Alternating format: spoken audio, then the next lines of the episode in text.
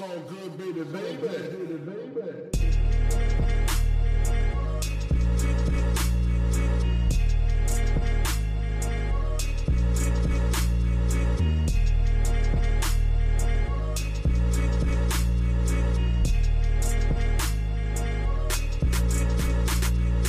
Hallo zusammen, mein Name ist Jan Wehn und ihr hört eine neue Folge vom All Good Podcast. In dieser Woche ist Clemens Löffelholz bei mir zu Gast, seines Zeichens Stage- und Lichtdesigner. Unter anderem für Bilderbuch und Anne Mai Kantereit, aber, und das qualifiziert ihn auch für dieses Gespräch in dem Podcast, für Künstler wie Trettmann oder Tour, für OK Kid, Dead Adam und auch für Crow und Rin. Bei dem hat er zuletzt die komplette Nimmerland-Tour begleitet und das habe ich zum Anlass genommen, mich mal mit Clemens darüber zu unterhalten, wie man überhaupt dazu kommt, sich für Bühnenbau und Beleuchtung zu interessieren, daraus dann einen Job macht und vor allen Dingen am Ende auch eine gute Show daraus konzipiert. Wenn ihr Lust habt, die redaktionelle Arbeit oder den Podcast zu unterstützen, dann freuen wir uns sehr darüber. Die entsprechenden Links findet ihr unten in der Beschreibung. Jetzt aber erstmal viel Spaß mit der neuen Folge. Wie geht's dir? Ja, mir geht's äh, den Umständen entsprechend gut, würde ich sagen. Sehr schön. Ähm, in Corona-Zeiten kann man das auf jeden Fall fragen. Was war das letzte Konzert, auf dem du gewesen bist? Das letzte Konzert, auf dem ich gewesen bin, war äh, ein Konzert von Annenmai Kantereit, wenn ich mich recht entsinne. Und das war wann? Warte, ich guck mal, ich guck mal in meinen Kalender. Ist, ich kann das alles nicht mehr. Ähm, das war am 23. März in Ulm. Okay.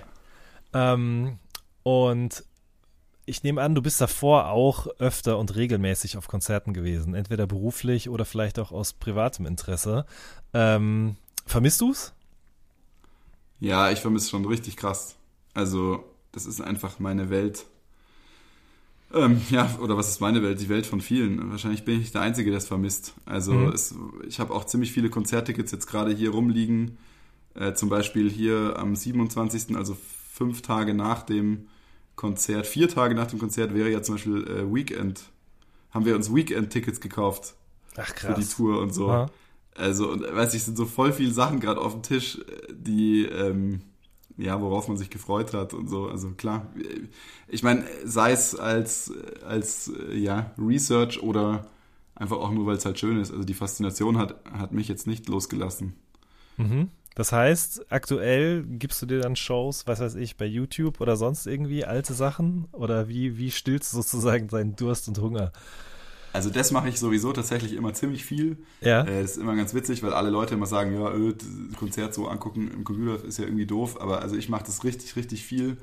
Ähm, ich schaue mir auch Konzerte teilweise zehnmal an und finde sie immer noch geil und schaue es mir wieder an und decke dann immer was Neues und so. Ähm, äh, genau. Und das ist ja auch irgendwie gerade ganz cool, weil voll viele ähm, Künstler, Künstlerinnen jetzt gerade auch einfach Sachen hochladen, die gar nicht verfügbar waren Mhm. an die man jetzt irgendwie rankommt oder davor nicht rangekommen wären. Das ist eigentlich eine, dafür natürlich eine coole Zeit, ja. Und ich gucke mir aber auch voll so alte DVDs an und oder beziehungsweise alte Aufnahmen, so jetzt auch nicht nur aktuellen Kram, so total durchmischt. Aber ich liebe das voll. Also meine ganze iTunes-Bibliothek ist auf jeden Fall bestückt mit so Live-Kram und so. Hm. So, bevor wir darüber konkreter sprechen, warum du eigentlich solche Recherche betreibst oder eben dafür so eine Faszination entwickelt hast, äh, vielleicht die Frage, wie es überhaupt ursprünglich dazu gekommen ist. Also wie, wie ist sozusagen dein Interesse für ähm, alles, was auf einer Bühne passiert, irgendwie geweckt worden? Soweit ich weiß, relativ früh schon, ne? Ja, ich glaube, das kann man echt schon ganz lang zurückführen. Ähm, also irgendwie, weiß nicht, bei uns zu Hause war halt immer schon überhaupt so alles Kreative halt irgendwie schon immer krass am Start. Also meine Mom war halt Kunstlehrerin und da ist, wir haben immer schon viel zusammen gemalt und getöpfert und gebastelt. Und mein Vater, der hat im Gastwerk in München gearbeitet und hat da sich um die Saalbuchungen gekümmert. Ähm, da ist ja vor allem klassische Musik und Theater und natürlich Jazz. Das hat mich jetzt alles äh, vielleicht jetzt noch gar nicht im so speziellen, was die Musik oder was die Darbietung an sich angeht, interessiert. Aber ich war halt oft auch mit ihm dann irgendwie dabei und habe halt hinter die Kulissen geschaut und stand irgendwie als kleiner Fünfjähriger halt irgendwie äh, auf der Bühne von der Philharmonie und er hat dann wieder Freunde gehabt, die im in der Staatsoper gearbeitet haben und die haben mich dann hinter die Bühne geführt und so. Ich hatte da irgendwie immer schon früh Kontakt dazu und habe dann halt auch schon in der Grundschule angefangen, Schlagzeug zu spielen. Da gab es dann auch mal immer wieder ein Vorspiel hier und da und so. Also irgendwie war, ist es, ja, ich, ich stand jetzt nicht, stand jetzt nicht die ganze Zeit selber auf einer Bühne als Akteur, aber ich hatte schon irgendwie immer viel damit zu tun oder für mich war das halt immer schon so ein Teil eigentlich. Mhm. Und erinnerst du dich, hattest du dann damals auch schon als kleines Kind irgendwie so eine ähm, Faszination dafür, dass da für einen bestimmten Zeitraum etwas passiert, was eine Inszenierung ist, was sich von der Realität unterscheidet durch Licht, Musik und so weiter und so fort? Oder hast du das gar nicht so durchdrungen damals als kleines Kind? Ich weiß nicht, ob ich es so, wie du jetzt das erzählst, so verstanden habe, aber ich, äh, also Mai als Siebenjähriger fand ich es halt total faszinierend, dass man halt auf den Knopf drückt und dann ist der Raum halt voller Nebel und auf einmal blau. Also vielleicht schon, aber natürlich halt irgendwie abstrahiert und ich habe es halt vielleicht nicht so gecheckt, was das eigentlich trig triggert vielleicht mit Leuten macht oder was das bedeuten kann. Aber irgendwie was, klar, wenn du so fragst, im Endeffekt klar, es war schon klar, dass, dass man irgendwie so die, das so ein bisschen verändern kann und so. Ich habe es wahrscheinlich nicht so, ich habe es mit Sicherheit nicht so verstanden, aber ich, ich fand es auf jeden Fall faszinierend. Mhm. Und man hat es ja auch, also diese Magie, die ja jetzt die Leute äh, hoffentlich dann immer noch haben, wenn man nicht so hinter die Kulissen guckt, wie Sachen passieren, woher die kommen, warum das so ist, wie das funktioniert, das ist ja, das ist ja weiterhin faszinierend und das war es damals halt auch schon. Mhm. Fandest du als kleines Kind auch Zauberei interessant? Fand ich schon auch cool, ja. Auf jeden Fall. Also finde ich auch immer noch interessant, wenn es gut gemacht ist. Ja. Es ist halt oft so, ich finde halt oft ist halt sehr cheesy und so ein bisschen so, ich mag halt nicht diesen, ich mag halt nicht diesen aktuellen, diesen auf diese Sensationsgeilheit, diese YouTube, wo, mhm. dann, wo dann irgendwie Leute rumlaufen und dann äh, so, so Street Magic und so, ja, ja. Ja, also so faszinierend ich das finde, ich äh, das, ja, mir taugt der Vibe da nicht, weil es halt so krass, so Clickbait-mäßig ist, aber mhm. an sich finde ich das natürlich total faszinierend und ich lasse mich da auch voll gern so nach wie vor so irgendwie hinreißen davon und so. Also ich, ja, ja. wie gesagt, das ist ja ganz interessant, dass man dann, wenn man in dem Bereich arbeitet, wo ich arbeite, selber ja dann, wenn man oft hinter die Kulissen schaut, natürlich, dass so ein bisschen die Magie flöten geht. Mhm. Bei Magie oder bei jetzt Zauberei, da verstehe ich halt überhaupt gar nichts davon und dann ist die halt einfach noch da. Also, ja. ja. Da kann ich mich dann Fall. auch berieseln lassen quasi. Verstehe. ähm, also das eine war eben klassische Konzerte und so weiter und so fort. Das andere aber eben auch popmusikalische Konzerte. Hast du, glaube ich, auch schon sehr, sehr früh irgendwie mitbekommen, miterlebt. Ne? Wo, erinnerst du dich an irgendwelche Sachen, wo du sagst, okay, das war eine krass beeindruckende Stadionshow oder so? Ja, ich war halt schon immer oft im Olympiastadion bei diversen äh, großen Konzerten. Gar nicht, weil ich jetzt unbedingt krasser Fan von jeder Band oder so war, wobei dann später natürlich schon. Aber ich kann mich schon auch erinnern, dass ich relativ jung dann zum Beispiel mal bei einem Rolling Stones Konzert war und dann, als ich schon alles ein bisschen mehr gecheckt habe, halt dann mal bei so U2 und Coldplay und Red Hot Chili Peppers und aber auch sowas wie Robbie Williams oder so, weil mich einfach halt die äh, an sich natürlich die Produktionen auch fasziniert haben. Also jetzt auch jetzt gar nicht unbedingt, weil ich jetzt jeden Song oder das alles total geil finde. Es ist so ein Mischmasch. Mhm. Und das, das, hat mich schon immer fasziniert, diese riesigen Aufbauten, die da irgendwie teilweise aus dem Stadion dann rausgucken und so. Also das hat mich schon früh abgeholt. Ähm, ja, das ist auf jeden Fall so gewesen. Gab es denn dann irgendwann auch einen Punkt, an dem du gesagt hast, okay, ich will mir das nicht nur angucken, mich damit so theoretisch auseinandersetzen, sondern auch in der Praxis probieren, ob ich selber sowas hinbekomme oder mich selber in diese Richtung bewegen, beruflich oder auch als Hobby? Also beruflich äh, sicher erst viel später. Ähm, ich habe äh, ziemlich früh das gemacht. Also ich habe in meinem Keller so Sachen aufgebaut, als ich ganz klein war, für, nur für mich und habe damit irgendwie rumgespielt. Da mhm. war ich echt total jung. Also ich weiß nicht, ich habe mir irgendwie mit sieben halt eine Disco-Kugel zu Weihnachten gewünscht und habe die dann halt aufgehängt und dann mit zehn verschiedenen Lampen äh, unterschiedlich farbig beleuchtet und geguckt, was da passiert und mich total daran gefreut und mir dann irgendwelche anderen Scheinwerfer geliehen und habe irgendwelche komischen Bühnen aus irgendwelchen Kisten gebaut, so, also wirklich immer schon seit ich denken kann. Es ist wirklich so voll in mir drin irgendwie. Ähm, und das ging dann halt in der Schule natürlich dann irgendwann weiter, dass man dann halt da im Theater mitgemacht hat oder irgendwelche Schulpartys mit organisiert oder aufgebaut hat oder irgendwelche Aufführungen, irgendwelche Konzerte, Feste. Da war halt immer mein Steckenpferd, war halt immer die Bühne und ich habe es dann immer so weit halt irgendwie ausgereizt, wie es halt geht, habe halt irgendwie dafür gesorgt, dass die Schule dann neuen Kram kauft oder habe es halt mal andersrum aufgehängt wie davor, so weil es ja so ein klassischer Fall von, ja, es war ja immer so, also machen wir es jetzt wieder so und dann habe ich das immer alles hinterfragt und habe halt immer ausprobiert und so weiter. Und das ähm, war aber natürlich, klar, totales Hobby. Ich meine, ich hatte dann selber auch äh, irgendwie in Bands gespielt und so, habe mich dann da natürlich auch immer selber ein bisschen drum gekümmert. Und äh, ja, so, wurde, so hat sich das halt irgendwie so durchgezogen durch die ganze Kindheit und Jugend. Und ähm, dann, ja, war aber, glaube ich, jetzt da nie so krass der Gedanke, ja, ich, also ich professionalisiere das jetzt, das, den gab es erst später dann im Studium. Also das war dann, ja, das, ich glaube, es war dann erstmal wieder weg. Also ich habe mich dann nach der Schule erstmal ja dann entschieden, quasi ähm, Architektur zu studieren. Und mhm. bin auch auf jeden Fall in dem Glauben in dieses Studium gegangen, dass ich halt Architekt werde. Okay, aber dieser Glauben wurde dann irgendwann zunichte gemacht, beziehungsweise du hast in der Zeit auch angefangen, Partys zu organisieren, ne? Ja klar, wir haben dann natürlich ähm, wir haben dann natürlich äh, die Architektenpartys, die waren in München immer super berüchtigt oder sind es immer noch. Ähm, äh, da, ja, war halt irgendwie immer gute Stimmung und ähm, Mai bei den Architekten, ich, ja, ist jetzt gar nicht böse gemeint, der Unterschied zu den Architektenpartys und den anderen Partys an der TU München war halt, dass dass halt die, dass halt die Architekten so der eine Studiengang war, der so ein bisschen die Brücke schlagen konnte zwischen Geisteswissenschaften und Technik und so halt Schönem und nicht nur Mathe, so habe ich immer ein bisschen das Gefühl gehabt. ähm, was sich zum Beispiel auch in der irgendwie in der Frauenquote im Studium niedergeschlagen hat, waren halt irgendwie auf jeden Fall bei uns mehr Frauen als, mhm. als Jungs, was jetzt am Rest der TU sicher nicht so war. Ähm, demnach war, war die, waren die Architektenpartys immer ziemlich berüchtigt irgendwie an der Uni und äh, wurden dann, weiß nicht, hat sich halt bei uns so ein kleiner Freundeskreis gefunden. Die Architekten eh super feierwütig irgendwie. Und dann hat sich halt so ein kleiner Kreis gefunden, der dann so die Partys, die es dann eh schon regelmäßig gab, irgendwie dann so ein bisschen in die Hand genommen haben und dann halt auch irgendwie direkt vergrößert. Und natürlich dann kam wieder, also ja, mein Teil war dann natürlich wieder Bühne und, und Gestaltung und so. Und ich bin dann natürlich wieder ausgetickt, habe dann natürlich direkt wieder die, oder so gemerkt, da kann ich jetzt wieder ein bisschen Gas geben das halt irgendwie nach vorne geschoben, während die anderen halt irgendwie den größeren Bierwagen bestellt haben. Keine Ahnung. Mhm. Ja, ja, verstehe, voll. Hat sich dann halt wieder so weiterentwickelt. Es war irgendwie eine gute Connection an Leuten, die das halt alle ein bisschen wieder auch nach vorne treiben wollten.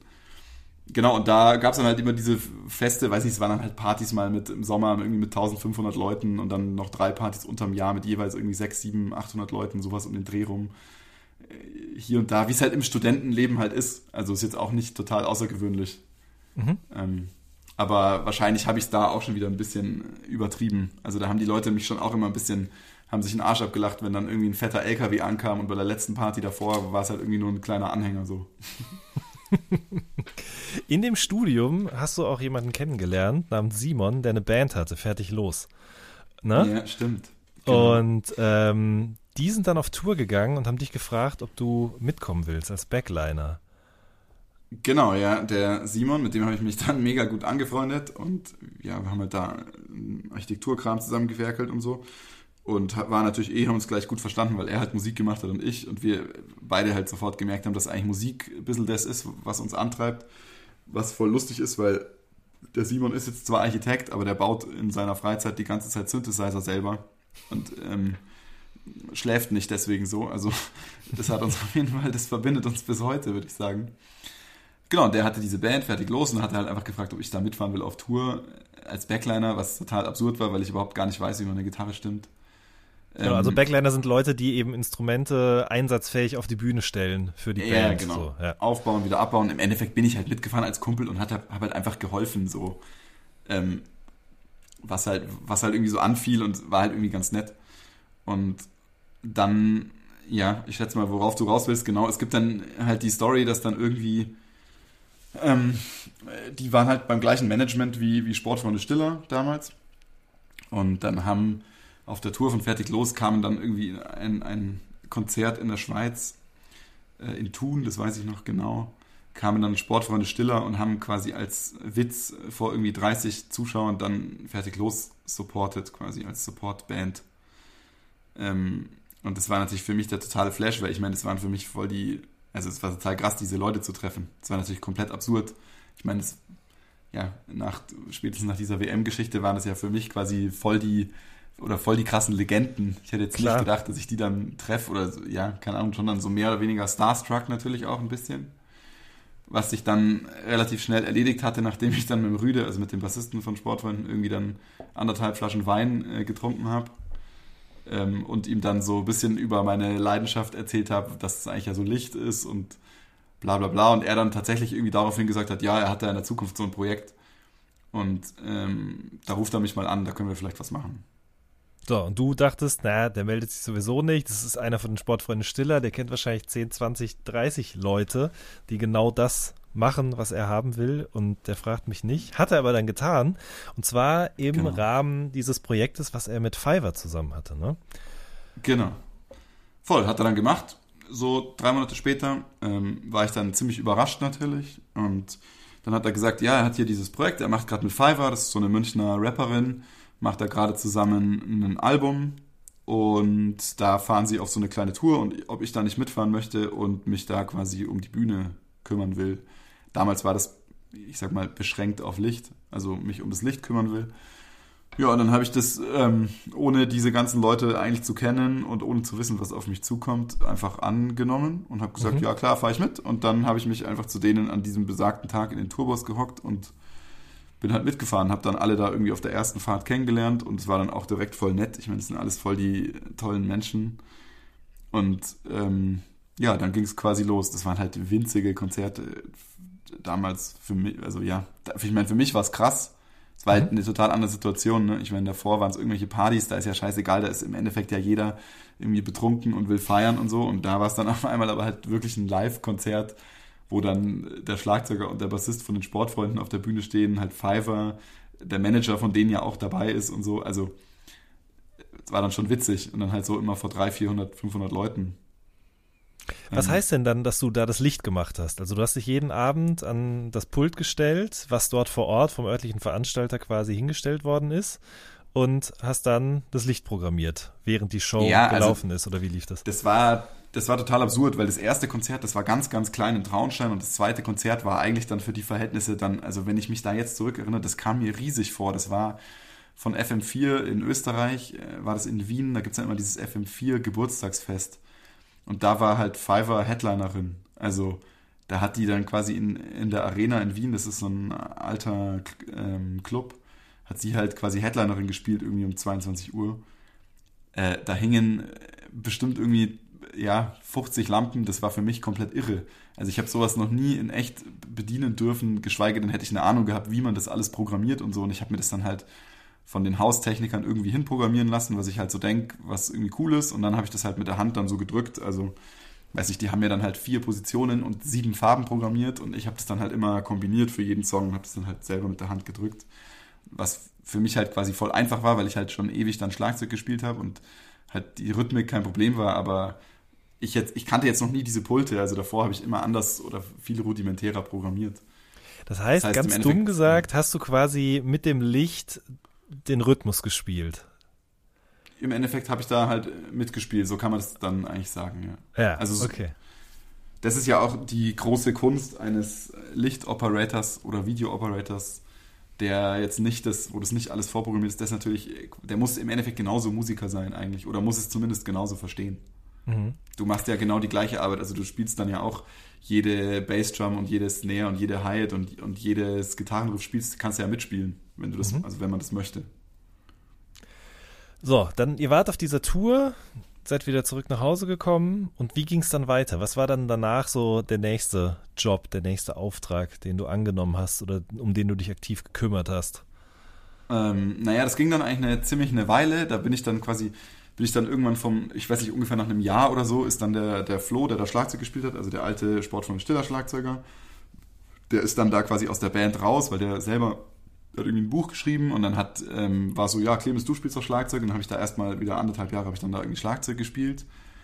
Ähm, hab dann, äh, bin dann irgendwie in der Uni nach Paris, habe da ein Jahr studiert, bin dann von Paris auch immer dann regelmäßig zurückgefahren, bin dann, weil ich in Paris war, aber wieder vom Schlagzeug wieder ans Lichtpult quasi zurückrotiert, kam dann neuer Schlagzeuger aus Wien rein, ging dann irgendwie immer so weiter mit Fiverr und dann ähm, gab es quasi den Sommer nach Paris.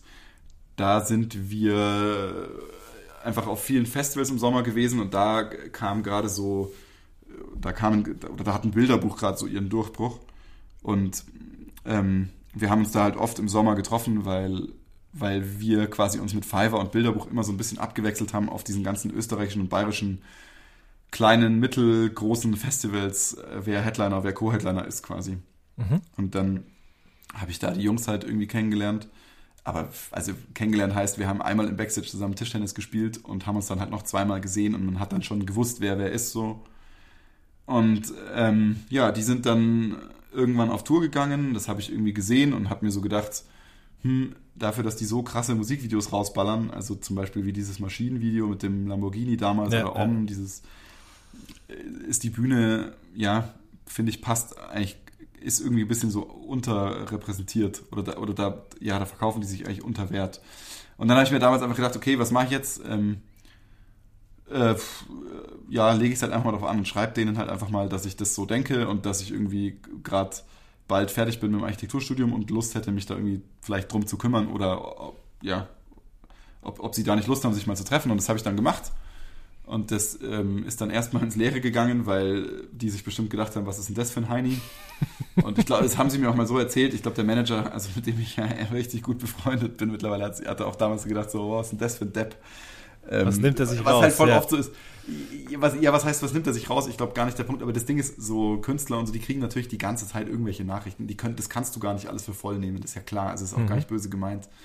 Ich, ich wusste damals auch nicht die Wege, beziehungsweise ich hatte ja auch überhaupt keine Referenzen in dem Sinn. Also ähm, Außer das Tischtennis spielen. Naja, und die Fiverr-Sachen. Ja, die Fiverr-Sachen, genau. Und ich habe für einen, auch für einen ähm, Lichtdesigner, Bertel das ist auch ein deutscher Lichtdesigner, für den habe ich halt mal, bin ich mal ein, zwei Mal irgendwie bei No Twist und so eingesprungen, aber ich hatte jetzt da nichts irgendwie zu groß zum Vorzeigen oder so. Ähm, deswegen, klar, also die können sich ja alles denken, so. Die haben sich jetzt auch nicht alle Fiverr-Shows dann im Sommer davor angeguckt oder so. Das war jetzt mhm. auch nicht so deren Interesse dann. Naja, auf jeden Fall, äh, ja, dann habe ich halt da irgendwie nicht locker gelassen. Also ich habe da geschrieben und dann wurde ich eben noch über ein, zwei andere Personen witzigerweise dann nochmal empfohlen durch einen total absurden Zufall und dann ähm, haben die sich halt doch gemeldet, haben gesagt, ja, dann komm halt mal nach Wien und wir besprechen halt, wir quatschen halt einfach mal, wir lernen uns mal kennen und schauen mal.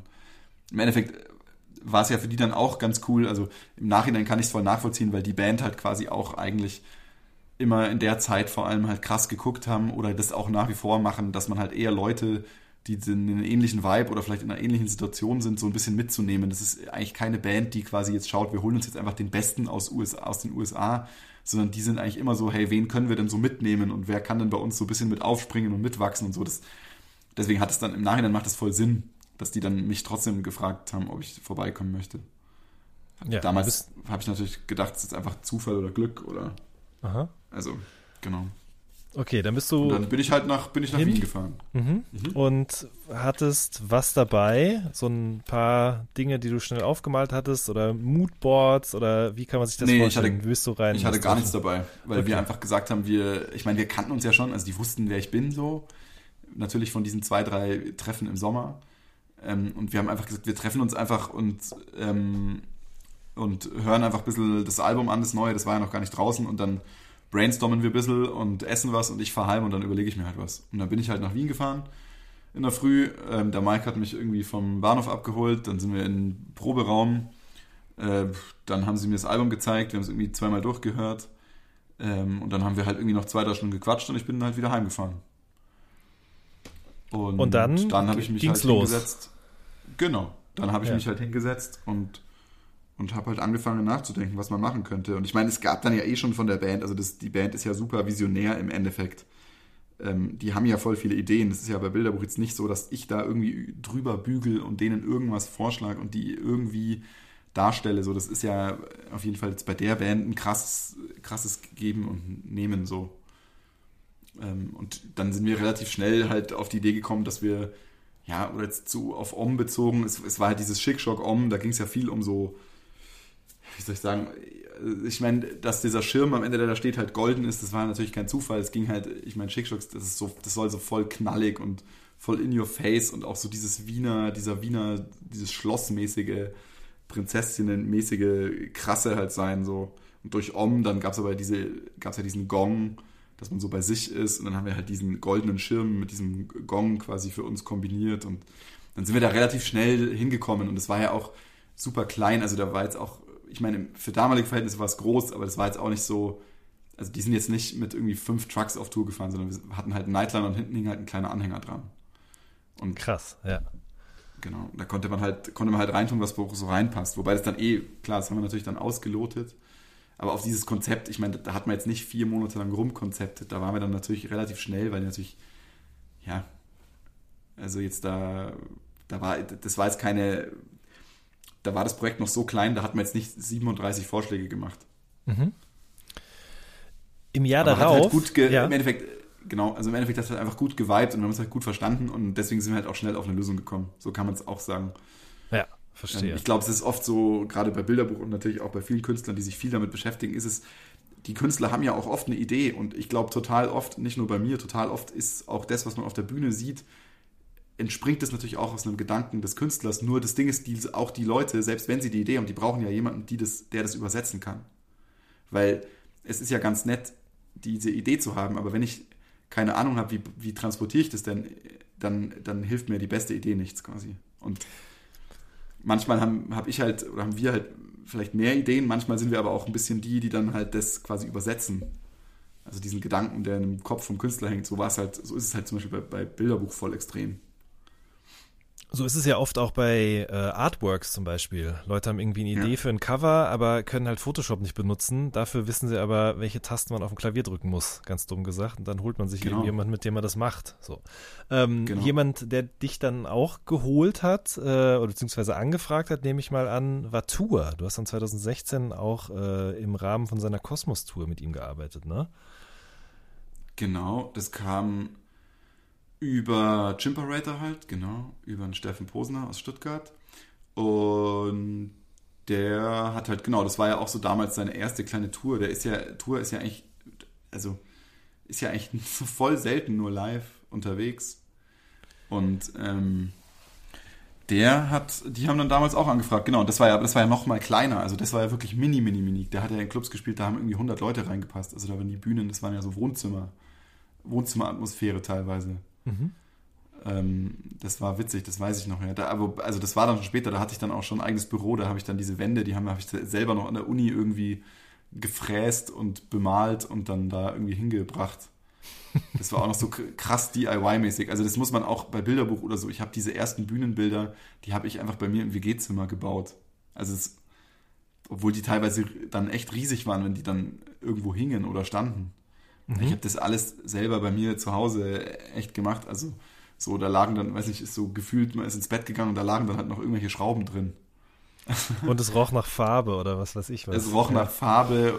Also wirklich, das ist kein Joke. Ich habe das war echt extrem. Also ich hatte halt noch Zugriff auf die Uni-Werkstatt, weil ich ja noch studiert habe. Ähm, was natürlich richtig, richtig cool war. Also das, das, waren, das war halt voll der coole Boost, weil so Sachen wie dieses Tour-Bühnenbild, hätte das jetzt ein Schreiner bauen müssen oder einen, einen Bühnenbildner, hätte man es wahrscheinlich einfach nicht gebaut, weil es zu teuer war. Und ich habe es halt einfach selber gebaut. Das, das war natürlich damals irgendwie total cool dann, dass mhm. ich überhaupt diese Möglichkeiten hatte. Ich glaube, sonst wäre das gar nichts geworden. Also die, die ganzen Kosten, wenn du da noch extern irgendwie eine Firma reingeholt hättest, das wäre dann wahrscheinlich schnell dann, hätte man dann gesagt, nee, das machen wir nicht. Ja. Wie lief denn die Zusammenarbeit mit Tour ab? Ähnlich wie bei Bilderbuch. Ihr kanntet euch ja noch nicht, nehme ich an. Da musste man wahrscheinlich auch erstmal mhm. irgendwie so ein bisschen abklopfen. Sind wir hier auf einem Nenner? Wie, wie, war das damals mit ihm? Weil ich glaube, oder ich kenne ihn ja auch ein bisschen, würde mhm. sagen, dass er schon eine sehr, sehr klare Vorstellung davon hat, wie er klingt, wie er aussieht. Das ist bei ihm auch alles immer schwarz-weiß, aber auf einer Bühne kannst du halt ja. nicht schwarz-weiß sein, würde ich jetzt mal behaupten. So, da kommen wir vielleicht bei Trettmann später auch nochmal drauf. Also, wie war das? Wie war das mit Tour? Das Kennenlernen und dann auch das kreative Arbeiten? Ja, also da muss man sagen, dass quasi die Projekte, die kann man gar nicht vergleichen in der Art und Weise mit denen, die man jetzt macht, weil die waren einfach so viel kleiner und ich war so viel unerfahrener, dass es da jetzt zum Beispiel, da, also da gab es jetzt nicht irgendwie 40 Renderings, wie das dann aussehen soll oder, oder 12 Varianten, was man machen kann und so. Es war halt so, ich hatte halt relativ schnell diese Idee, dass man so eine industrielle Wand halt bauen kann, wo man durchleuchten kann und die man beleuchten kann und die halt auch relativ klein, natürlich kompakt zusammengebaut werden kann, dass man die halt mitnehmen kann und dann, also die, das war ja immer die, der, der Unterschied zwischen einer jetzigen Tour oder wo es jetzt größer sind, zu diesen kleinen Touren damals war ja immer, dass man, dass du eigentlich, du hast gar keinen Platz, du kannst überhaupt kein Gewicht mitnehmen, aber du willst natürlich trotzdem, dass die Bühne so aussieht, wie, also komplett so aussieht, wie du das willst. Das heißt, du willst eigentlich deinen eigenen Raum immer in diese Venue reinbauen und hast aber eigentlich gar keine, gar keinen Platz, irgendwas mitzunehmen. Das ist natürlich super schwierig, deswegen haben dann halt auch die meisten Leute immer einfach nur einen Backdrop, also einen Stoff dabei, der hinten hängt, auf, der halt, auf den halt draufgedruckt wird. Das fand ich aber halt nie so cool. Ich wollte natürlich immer schon irgendwie Architektur machen, kam ja auch dann aus dem Studium und so und wollte natürlich das immer schon irgendwie plastischer und, und, und wirklich einfach Bühnenbild machen und nicht einfach nur einen Stoff hinhängen, bedruckten. Naja, und ich hatte diese Idee mit diesen Industriewänden irgendwie schon länger mal im Kopf. Ich meine, sowas kommt ja aus verschiedenen Sachen, die man mal hier und da gesehen hat und die setzt man dann im Kopf irgendwie neu zusammen und habe halt das da dann einfach angeboten in so zwei, drei ganz einfach gefotoshoppten Bildern in 2D. Also das war jetzt nicht quasi keine große, keine große Leistung jetzt in der Darstellung oder so, aber es hat halt gereicht, also auf diesen einfachen Wegen und es hat halt, ich glaube auch da hat man halt relativ oder relativ schnell gemerkt, dass ich es halt verstehe, also weil ich halt die Musik verstehe und weil ich halt einfach verstehe, was er, was er sagen will oder was er damit ausdrücken will und sowas wie zum Beispiel Lichtfarben, ähm, ich glaube, das kann ich einfach ganz gut, das halt zu treffen. Und dann gibt es ja auch eine Probe, und wenn er dann sagt, boah, das darf jetzt nicht lila sein, dann ändert man halt die Farbe. Also mhm. das war damals eh so. Es gab dann keine große Zeit, wo man diese Show ewig dann vorprogrammiert hat, sondern wir haben uns halt in Berlin getroffen, waren halt einen Tag in einer kleinen Probehalle, haben das alles zusammengebaut, haben das halt schnell programmiert und dann sind wir halt auf Tour gefahren. Also jetzt, hast, jetzt hast du gerade gesagt, bei, bei Tour wolltest du eben quasi auch was bauen, was da steht, was man anfassen kann, beziehungsweise was halt irgendwie im Raum auch wirkt. Du hast in dem Jahr dann auch OK gemacht, ne? Und ähm, also ich war bei diesen Konzerten, über die wir jetzt gerade sprechen, ohnehin nie mhm. vor Ort. Du hast ja eine Homepage, auf der ja. man das alles sehr gut irgendwie dokumentarisch sich nochmal anschauen kann. Da mhm. war es dann aber schon so, dass ihr so einen Vorhang hattet, auf den dann eben Visuals pro projiziert wurden, ne? Ja, voll. Nee, ich finde auch, dass ähm, also ich, ich habe auch nichts gegen den Stoff an sich, der so benutzt wird, die, mhm. die, das, das meine ich gar nicht so. Ich, ich, nur bei jetzt bei Tour, also bei diesen ganz kleinen Acts ist natürlich, ist es halt oft so, dass man einfach sagt, ich bedrucke jetzt einfach einen Stoff, da ist halt dann das Album-Artwork drauf und dann stelle ich halt noch zwei Lampen links und rechts hin und das war's. So, und das ist halt, das reicht mir halt überhaupt nicht. Also, ja. wenn jetzt ein Künstler zu mir sagt, ja, wollen wir nicht einfach das CD-Artwork hinten auf die Bühne draufdrücken, dann sage ich halt direkt so, nee, das, das, der CD-Artwork hat doch nichts mit der Bühne zu tun. Also, was, das ist doch was ganz was anderes. So. Ja, das, das sieht halt nach Werbeveranstaltung aus. also ich meine, am Ende ist es ja auch was, ne? Also da wird quasi die Musik ja. präsentiert aus dem Album, aber es ist ja viel, viel mehr als einfach nur ein darauf hinweisen, dass hier gerade jemand ein neues Album gemacht hat. So. Also vor allem bei einer, ich kann es verstehen, wenn man eine junge Band ist und man spielt auf vielen Festivals und man hat noch keine eigene Tour gespielt, dann macht das mega Sinn, weil dann steht jemand vor der Bühne, sieht vielleicht zum ersten Mal die Band und sieht sofort so, aha, okay, das ist jetzt die Band XY. Aber wenn ich jetzt auf einer Tour bin von Tour und mir ein Tour-Ticket gekauft habe, dann muss nicht Tour auf der Bühne stehen. Ich mhm. weiß doch, dass er, ich bin ja auf seinem Konzert, also das ist eigentlich voll klar. Dann äh, da verschenkt man voll viel, weil durch diese Wände, durch dieses Industrial-mäßig, durch diesen Look hat man ja dann voll, hat man dann ja voll den Look direkt und dann und dann habe ich dadurch kann ich ja ein Gefühl transportieren. Das kann ich jetzt aber meine finde ich nicht durchs Album Artwork transportieren. Aber das ist meine Meinung, das muss auch nicht jeder teilen. Also gibt ja auch genug Leute, die das sicher anders sehen. So.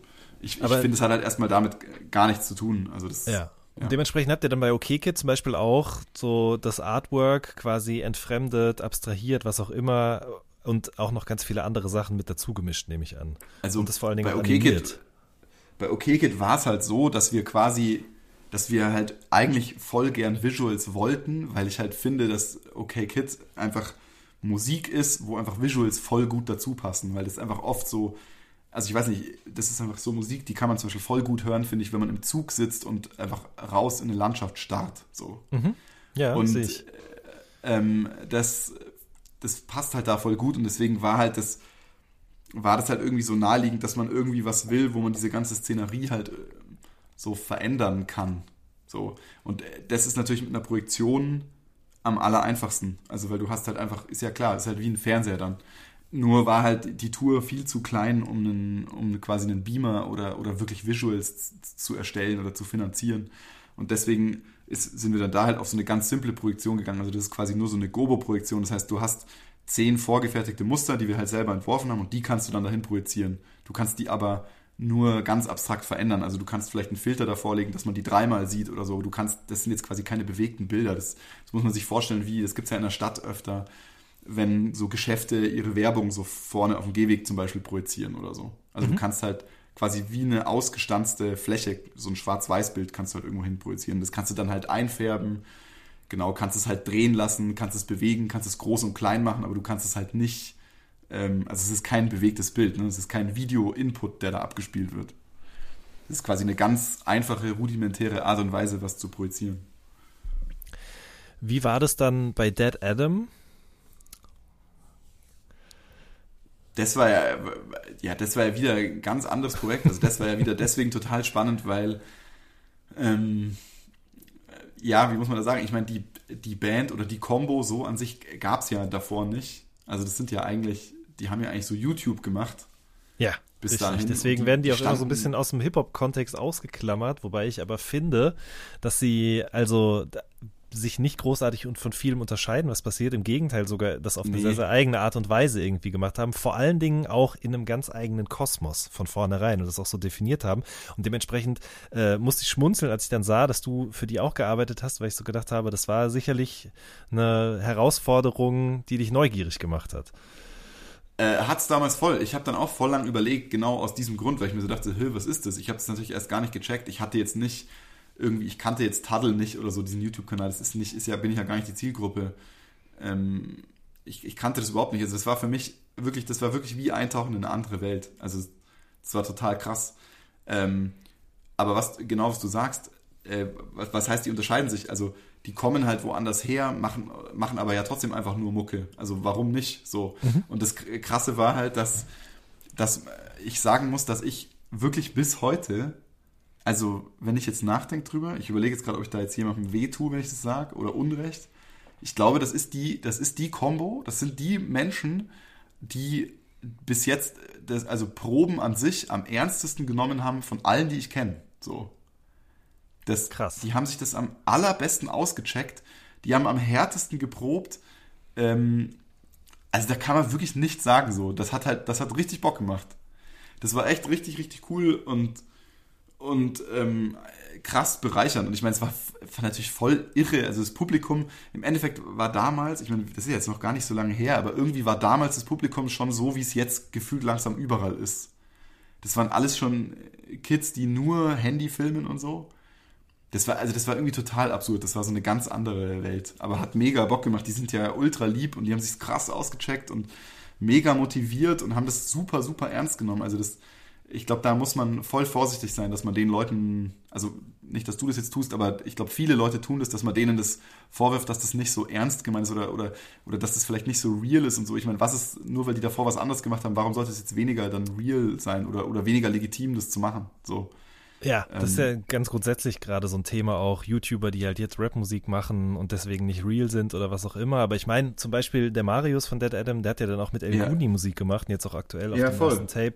Also das ist, ich meine, das ist jetzt ja 2016, das ist auch schon vier Jahre her. Du hast äh, erzählt am Anfang, ähm, ganz, am, ganz zu Beginn hast du eben mit dem Equipment gearbeitet, was das Licht angeht, was sozusagen vor Ort in den jeweiligen Locations war. Dann hast du irgendwann auf die Werkstatt noch weiter zugreifen können und konntest dementsprechend Bühnenbilder selber machen, aber alles auch noch extrem DIY und so weiter und so fort. Ja. War das dann aber so 2016 oder vielleicht 2017 dann auch ein, ein, ein, Punkt, an dem das alles irgendwie ein bisschen größer wurde, an dem man vielleicht dann auch ein eigenes Mischpult mitgenommen hat, an dem die Budgets größer wurden, man irgendwie auch mal schauen konnte, dass man besondere Lampen oder so mitnimmt? Ja, ich glaube, der krasseste Punkt war auf jeden Fall 2017 einfach diese, dann das, die nächste Tour mit Bilderbuch. So, das war mit Sicherheit der größte Schritt bis, bis jetzt, so. Weil man einfach, weil man dann irgendwie, ich weiß nicht, das war so, man hat so ganz viel Sachen zusammengesammelt in den Jahren davor. Und irgendwie war dann 2017 das erste Mal der Punkt erreicht, wo ich das quasi alles so ausschöpfen konnte, was ich bis dahin wusste oder kannte, zum Beispiel auch bei Bilderbuch. Ich meine, dass man halt dann auch, das war dann ja auch das erste Mal, dass ich dann nicht quasi zum ersten Mal mit einem Künstler arbeite, sondern das war dann halt unser zweites Projekt. Allein das macht natürlich einen riesen Unterschied, weil man muss sich ja erst kennenlernen. Ich meine, es sind ja sind ja auch Künstler, Menschen, man muss sich irgendwie so, ist, ich habe immer das Gefühl, dass das zweite Projekt ist einfach immer geiler dann oder zumindest funktioniert es halt besser oder die Qualität ist vielleicht höher, weil du, weil du einfach genau weißt, wer was macht, wer ist für was verantwortlich, wer ist wie drauf und so. Und das war halt dann bei Bilderbuch diese, diese Tour mit den, mit den Sneakern, mit, dieser, mit diesem Backdrop. Und das war halt für die so der Riesendurchbruch. Ich meine, das war die erste große Tour, das war das erste Mal, dass wir oder dass ich an der Produktion beteiligt war, wo es, wo man quasi nicht mehr alles in einen kleinen Mini-Anhänger reinstopfen musste, sondern wo wir halt einen 40-Tonner dabei hatten und einfach ein bisschen Platz. Die Locations wurden viel größer. Äh, irgendwie, weiß nicht, davor haben wir halt mal in einer 800er Venue gespielt und jetzt war es halt auf einmal eine 4000er irgendwie. Und den Schritt hat man natürlich krass gemerkt. Also man hatte viel mehr Möglichkeiten. Es gab natürlich, klar, es war finanziell mehr möglich. Ähm, es, es, es gab einfach, ja, es, also die Ressourcen waren halt ganz anders. Konnte viel mehr aus, den, aus dem Vollen dann schöpfen. Wo kamen die Schuhe her? Also ihr habt, du hast ja gerade schon gesagt, ne, diesen Backdrop mit den ganzen Sneakern, 1000 mhm. Stück insgesamt waren das, angelehnt oder quasi inspiriert durch den Song Sneakers for Free auf diesem Magic Life Album. Äh, habt ihr die alle ernsthaft gekauft? War das ein Endorsement? Darfst du da was zu sagen? Ähm, also gekauft haben wir die nicht aber es, ich glaube, ja, das, das, der Manager, der Christoph, der ist halt einfach ein findiger Typ. Mhm. Ähm, der hat da, ich glaube, das, oder was heißt, ich glaube, das sind, das sind ASICS-Schuhe. Der hat es halt irgendwie geregelt, dass wir die halt bekommen haben. Ähm, weil es auch, also mal abgesehen davon, vom Preis her, also die, die Band hätte sich die auch kaufen können oder man hätte ja mit denen auch reden können, dass man die zum Einkaufspreis kauft oder wie auch immer. Der Punkt ist aber auch, du, man muss überhaupt mal an die Menge von Schuhen rankommen, weil ASICS hat ja, die produzieren ja nicht, also so komisch es jetzt klingt, aber die produzieren jetzt nicht 500 Paar, die dann in der Mülltonne landen. Mhm. Das ist, also die gibt's erstmal so gar nicht.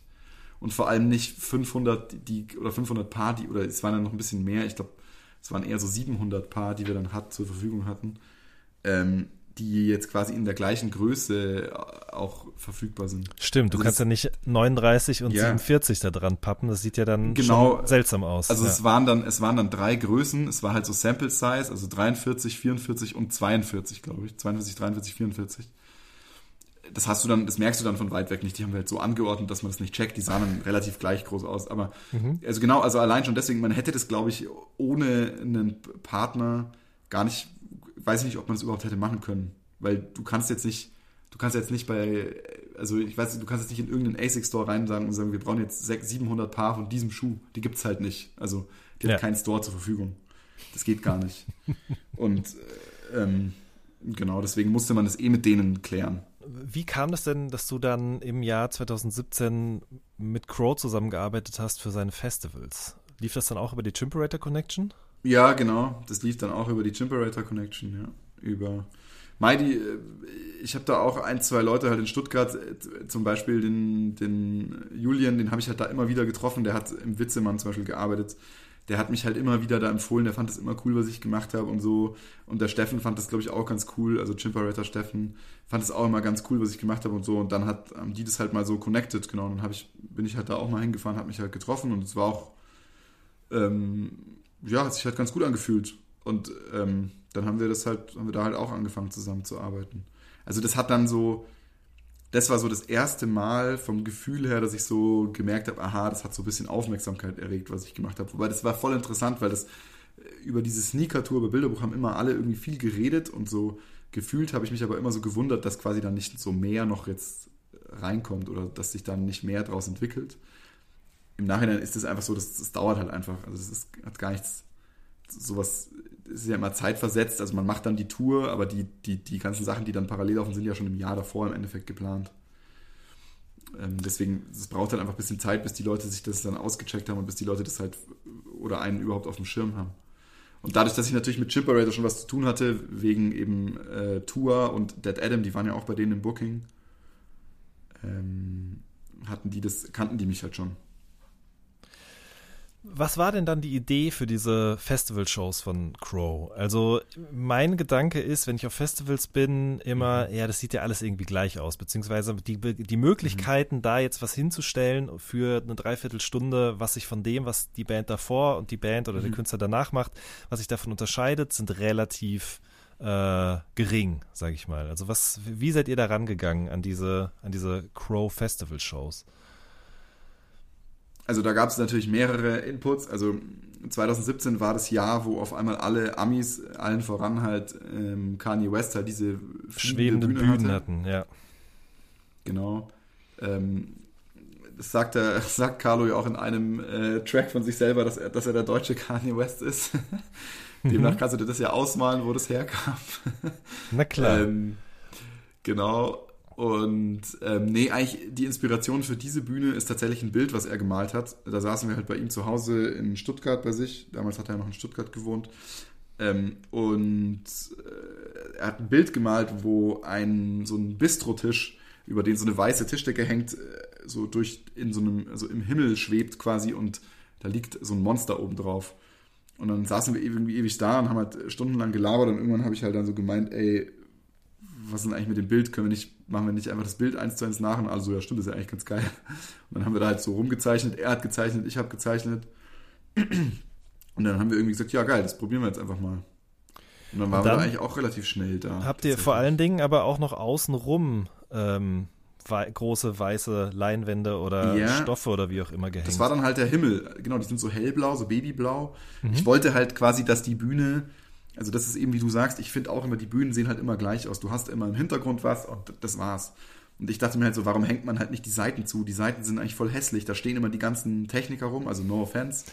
ja, oder die Leute, die, die halt eben da hoch dürfen, aber eigentlich nichts dazu suchen haben ja. und die Show von da aus sehen möchten. Ja. Ey, so gut, dass du das sagst, weil ich hasse das voll. Ich, ich kann nachvollziehen, warum man das macht. Ich mache das auch. Mhm. Aber, ich habe es auch schon ähm, gemacht, klar. Aber ich, ja, ich fühle mich da ehrlich also gesagt oft auch fehl am Platz, weil ich denke, okay, hier ist gerade hier machen Leute gerade ihren Job. Auf der Bühne, neben der Voll. Bühne, hinter der Bühne und vielleicht stehe ich hier auch des Öfteren mal im Weg. Ja? Voll. Ich kann es auch zum Beispiel total nachvollziehen, dass total viele Künstler die ganze Bühne sperren lassen. Also zum Beispiel bei Trettmann oder so. Mhm. Wenn du nicht von Trettmann einen Pass hast, dann kommst du nicht auf diese Bühne rauf, während er spielt. Es geht einfach, du kommst einfach nicht rauf, ist einfach zu. Und ich, das machen die Amis ja auch an und das hat ja auch einen Grund. Also erstens mal ist das eine krasse Arbeit, da sind ja voll viele Leute beteiligt. Ich meine, der Künstler selber kriegt es vielleicht gar nicht so mit, aber die ganzen Leute, die da ja auch werkeln und irgendwie Sachen verschieben und die müssen sich halt einfach krass konzentrieren und irgendwie finde ich es auch ganz cool, weil es auch ein bisschen so die Magie noch so erhält. Ich meine, ich kann verstehen aus dem Hip-Hop-Kontext, dass natürlich die Buddies da rundherum stehen und so, vollstes Verständnis. Aber da stehen halt echt, teilweise stehen halt da sich 70 Leute irgendwie auf einer Bühne rum, wo ich mir denke, so Leute, ihr habt einfach nichts zu suchen, schleicht euch. Und vor allem, wenn die dann irgendwie noch vier Bier getrunken haben und dann schon so halb auf der Bühne vor dem Bühnenbild stehen, denke ich mir auch so, ey, das finde ich einfach nicht cool. Ja. Und ähm, also deswegen, Vorhänge zu. Deswegen habe ich ja gedacht, macht mal halt die Vorhänge zu und dann haben ja. wir halt wirklich unseren Raum und unseren Horizont und es ist, es gibt halt, es gibt halt nur die Band und Carlo und dieses Podest und es, im Nachhinein war das auch, glaube ich, genau die richtige Idee, das so zu machen, weil das halt auch dadurch kriegt es so eine Leichtigkeit. Das wirkt halt ganz anders dadurch. Also, du hast halt nicht diese schwarzen Löcher links und rechts und, und hast halt einfach, also, hast halt eine viel mehr so ein Emerging, so eine Emerging Experience oder so. Wobei man echt sagen muss, dass das, man würde das gar nicht denken, aber das ist einfach auf einem Festival, selbst für einen Headliner, also selbst äh, für einen Headliner wie Crow, es ist trotzdem ein ziemlicher Pain, Traversen so aufzuhängen und das so zu machen. Deswegen machen das auch viele Leute einfach nicht, weil das verhältnismäßig dazu, was es macht, ähm, der Aufwand relativ hoch ist. Also wenn man, wenn man jetzt sagt, es ist ja nur irgendwie sieben Meter lang Stoff rechts und links, der Aufwand dafür ist, ist verhältnismäßig einfach sehr viel höher, als den Stoff hinten hinzuhängen. Ich glaube, deswegen mhm. wird es einfach oft grundsätzlich dann ausgeschlossen. Ich musste dafür auf jeden Fall auch kämpfen. Das war jetzt auch nicht so, dass der Alex gesagt hat, ja klar, geil. Ähm, da hast du ja auch lauter Probleme, wie zum Beispiel der Monitortechniker, der sitzt ja dann hinter diesem Stoff. Wie sieht der denn überhaupt den Künstler? Wie guckt denn der auf die Bühne? Also da kommen ja auch voll viele Probleme dann, die natürlich sonst total einfach zu lösen sind. Na klar. Du hast dann mit Carlo im Jahr darauf auch noch zwei Touren gemacht. Einmal die Clubtour zum Album, aber auch die große Tour zum Album. Ähm, mhm. Da würde mich jetzt interessieren, wie seid ihr das jeweils angegangen? Also was war da dann wiederum die Idee und wie haben sich diese beiden ähm, von den Locations her doch recht unterschiedlichen Touren eben sozusagen voneinander unterschieden? Also die Clubtour, da war es ja so, dass die, die war ja mit Absicht so ganz, ganz klein angesetzt, weil Carlo halt Bock hatte, so, so partymäßig halt so wirklich so richtig kleine Clubs zu spielen. Das hat er auch noch nie gemacht. Ich glaube, das Stimmt, waren die das kleinsten war ja Konzerte seines Lebens. Ja. ja, voll. Der hat noch nie so klein gespielt, so auf einer Tour. Und ähm, da war es eigentlich so, dass die ganze, ähm, die ganze, wie soll man sagen, die ganze, hm, wie soll ich wie drücke ich es aus, die ganze Kampagne zu diesem Album und so, hat halt wegen diesem True und Fake, hat halt irgendwie krass mit dieser Maske halt trotzdem gespielt. Also ich finde, das war so das Epizentrum von der Maske. Es haben ja dann auch mal alle äh, geschrieben, oh, jetzt wird er dann bestimmt die Maske abnehmen und so. Ja, es war ja auch eine Ähm, neue Maske und in den Videos, Genau, äh, in den ersten, genau. wurde da ja auch mitgespielt. Ja, ja. Genau, da wurde ja auch damit gespielt, genau. Und das und deswegen war das irgendwie halt klar, dass es diese Maske gab, dann auf dieser kleinen Clubtour. Ähm, diese Masken, die, die gab es einfach, weil die, weil die, äh, ähm, weil, weil Carlo davor eine kleine Ausstellung in Berlin gemacht hat. Diese Masken gab es einfach noch. Die wurden de facto dann einfach recycelt. Und die Ähm, Sneaker-Idee auch ein Stück weit, sagen wir mal, ja. Ja, wobei, da muss ich auch zum Beispiel dazu sagen, da habe ich mich auch voll dagegen gewehrt, aber das wollten die halt einfach unbedingt. Ich habe auch gesagt, so, ich würde es jetzt nicht, würde es jetzt nicht unbedingt empfehlen, das eins zu eins machen, weil dieser Vergleich wird auf jeden Fall kommen, aber haben sie halt gesagt, ist ja wurscht, machen wir trotzdem, finden wir trotzdem cool. Mhm. Ähm, und dann ist es auch okay, weil es ist ja trotzdem seine Bühne und dann war es jetzt auch nur eine kleine Clubtour. Ähm, habe ich dann, habe ich dann halt quasi klein beigegeben. So. Ja. Und am Ende des Tages muss man auch natürlich zu sowas sagen, also das ist natürlich grundsätzlich ein interessantes Thema. Einfach eine Reihung von immer dem gleichen Objekt, den haben wir jetzt, diese Idee haben jetzt Bilderbuch und ich jetzt auch nicht erfunden bei dem Sneaker-Ding. Ähm, das das gibt es in der Kunst tausendmal in der Architektur und so. Es ist jetzt quasi in, in dem Sinn nicht, nicht kein neues Gestaltungsmittel. So. Ja. Es, es wurde halt vielleicht dann, es kam dann halt oft zusammen und dann gab es halt den Link über mich. Aber ich weiß jetzt nicht, ob zum Beispiel das Publikum das krass checkt. Das checkst jetzt halt auch du, weil du dich damit mehr beschäftigst. Naja, klar. Aber- und weil wir auch vor zehn Minuten drüber Genau. gesprochen haben, kann Genau. auch sein, dass ich das, wenn ich als Konzertgänger da gewesen wäre, wirklich überhaupt nicht Kraft hätte.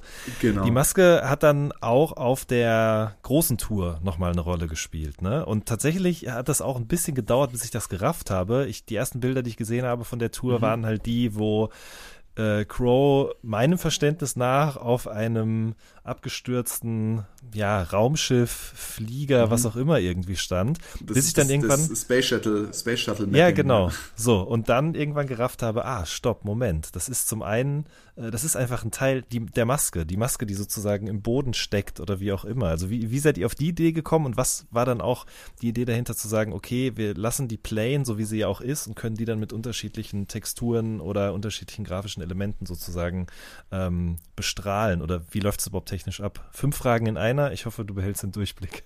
Ja, easy.